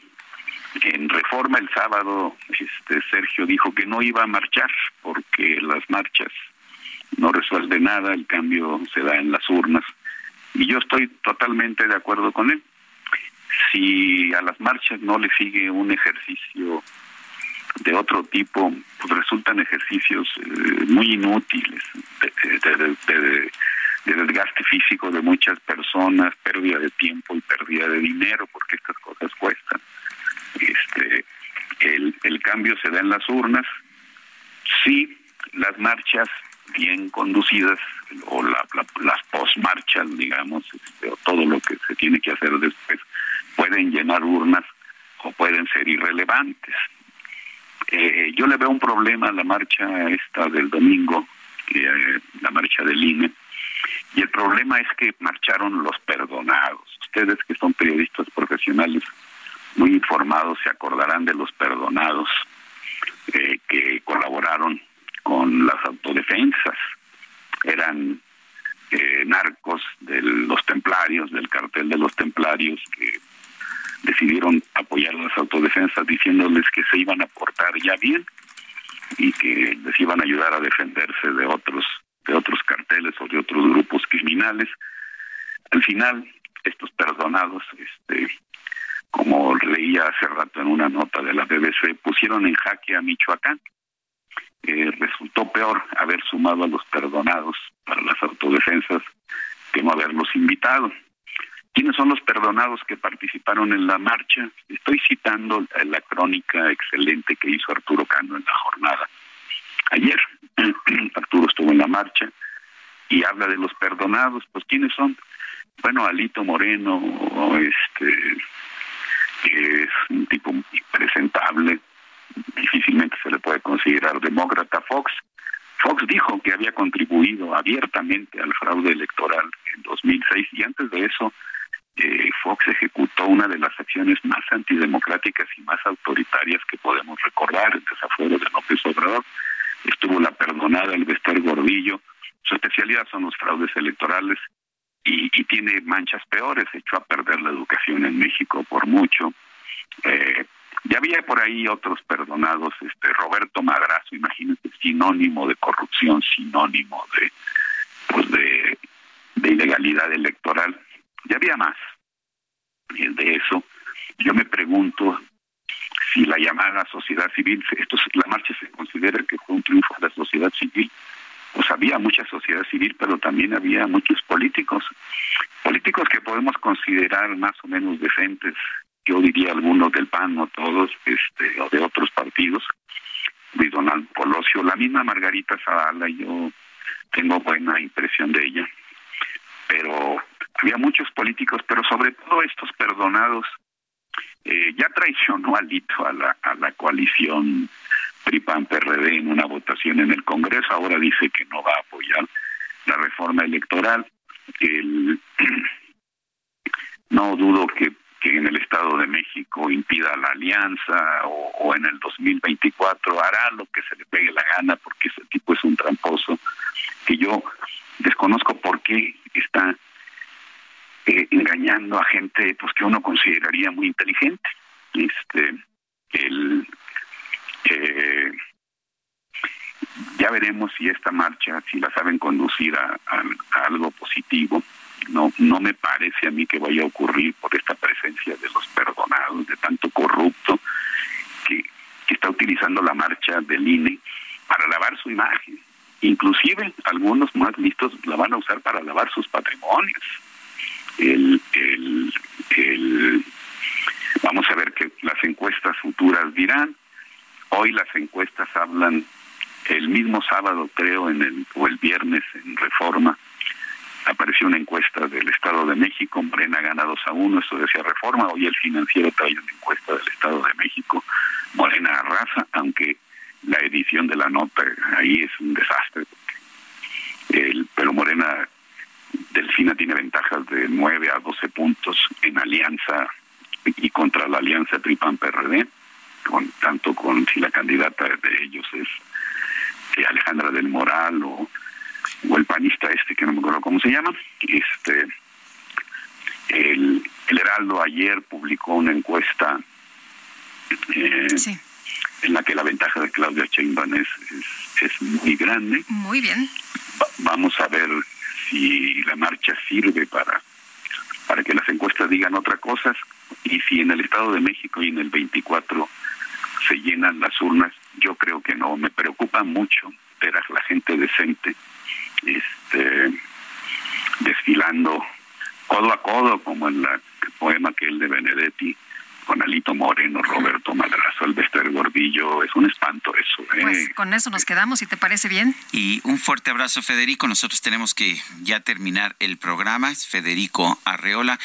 Nos escuchamos mañana, Mañana Guadalupe. aquí a las 7 en punto, que la pasen todos muy bien. Hasta entonces, gracias de todo corazón.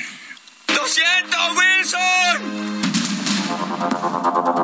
Heraldo Media Group presentó Sergio Sarmiento y Lupita Juárez.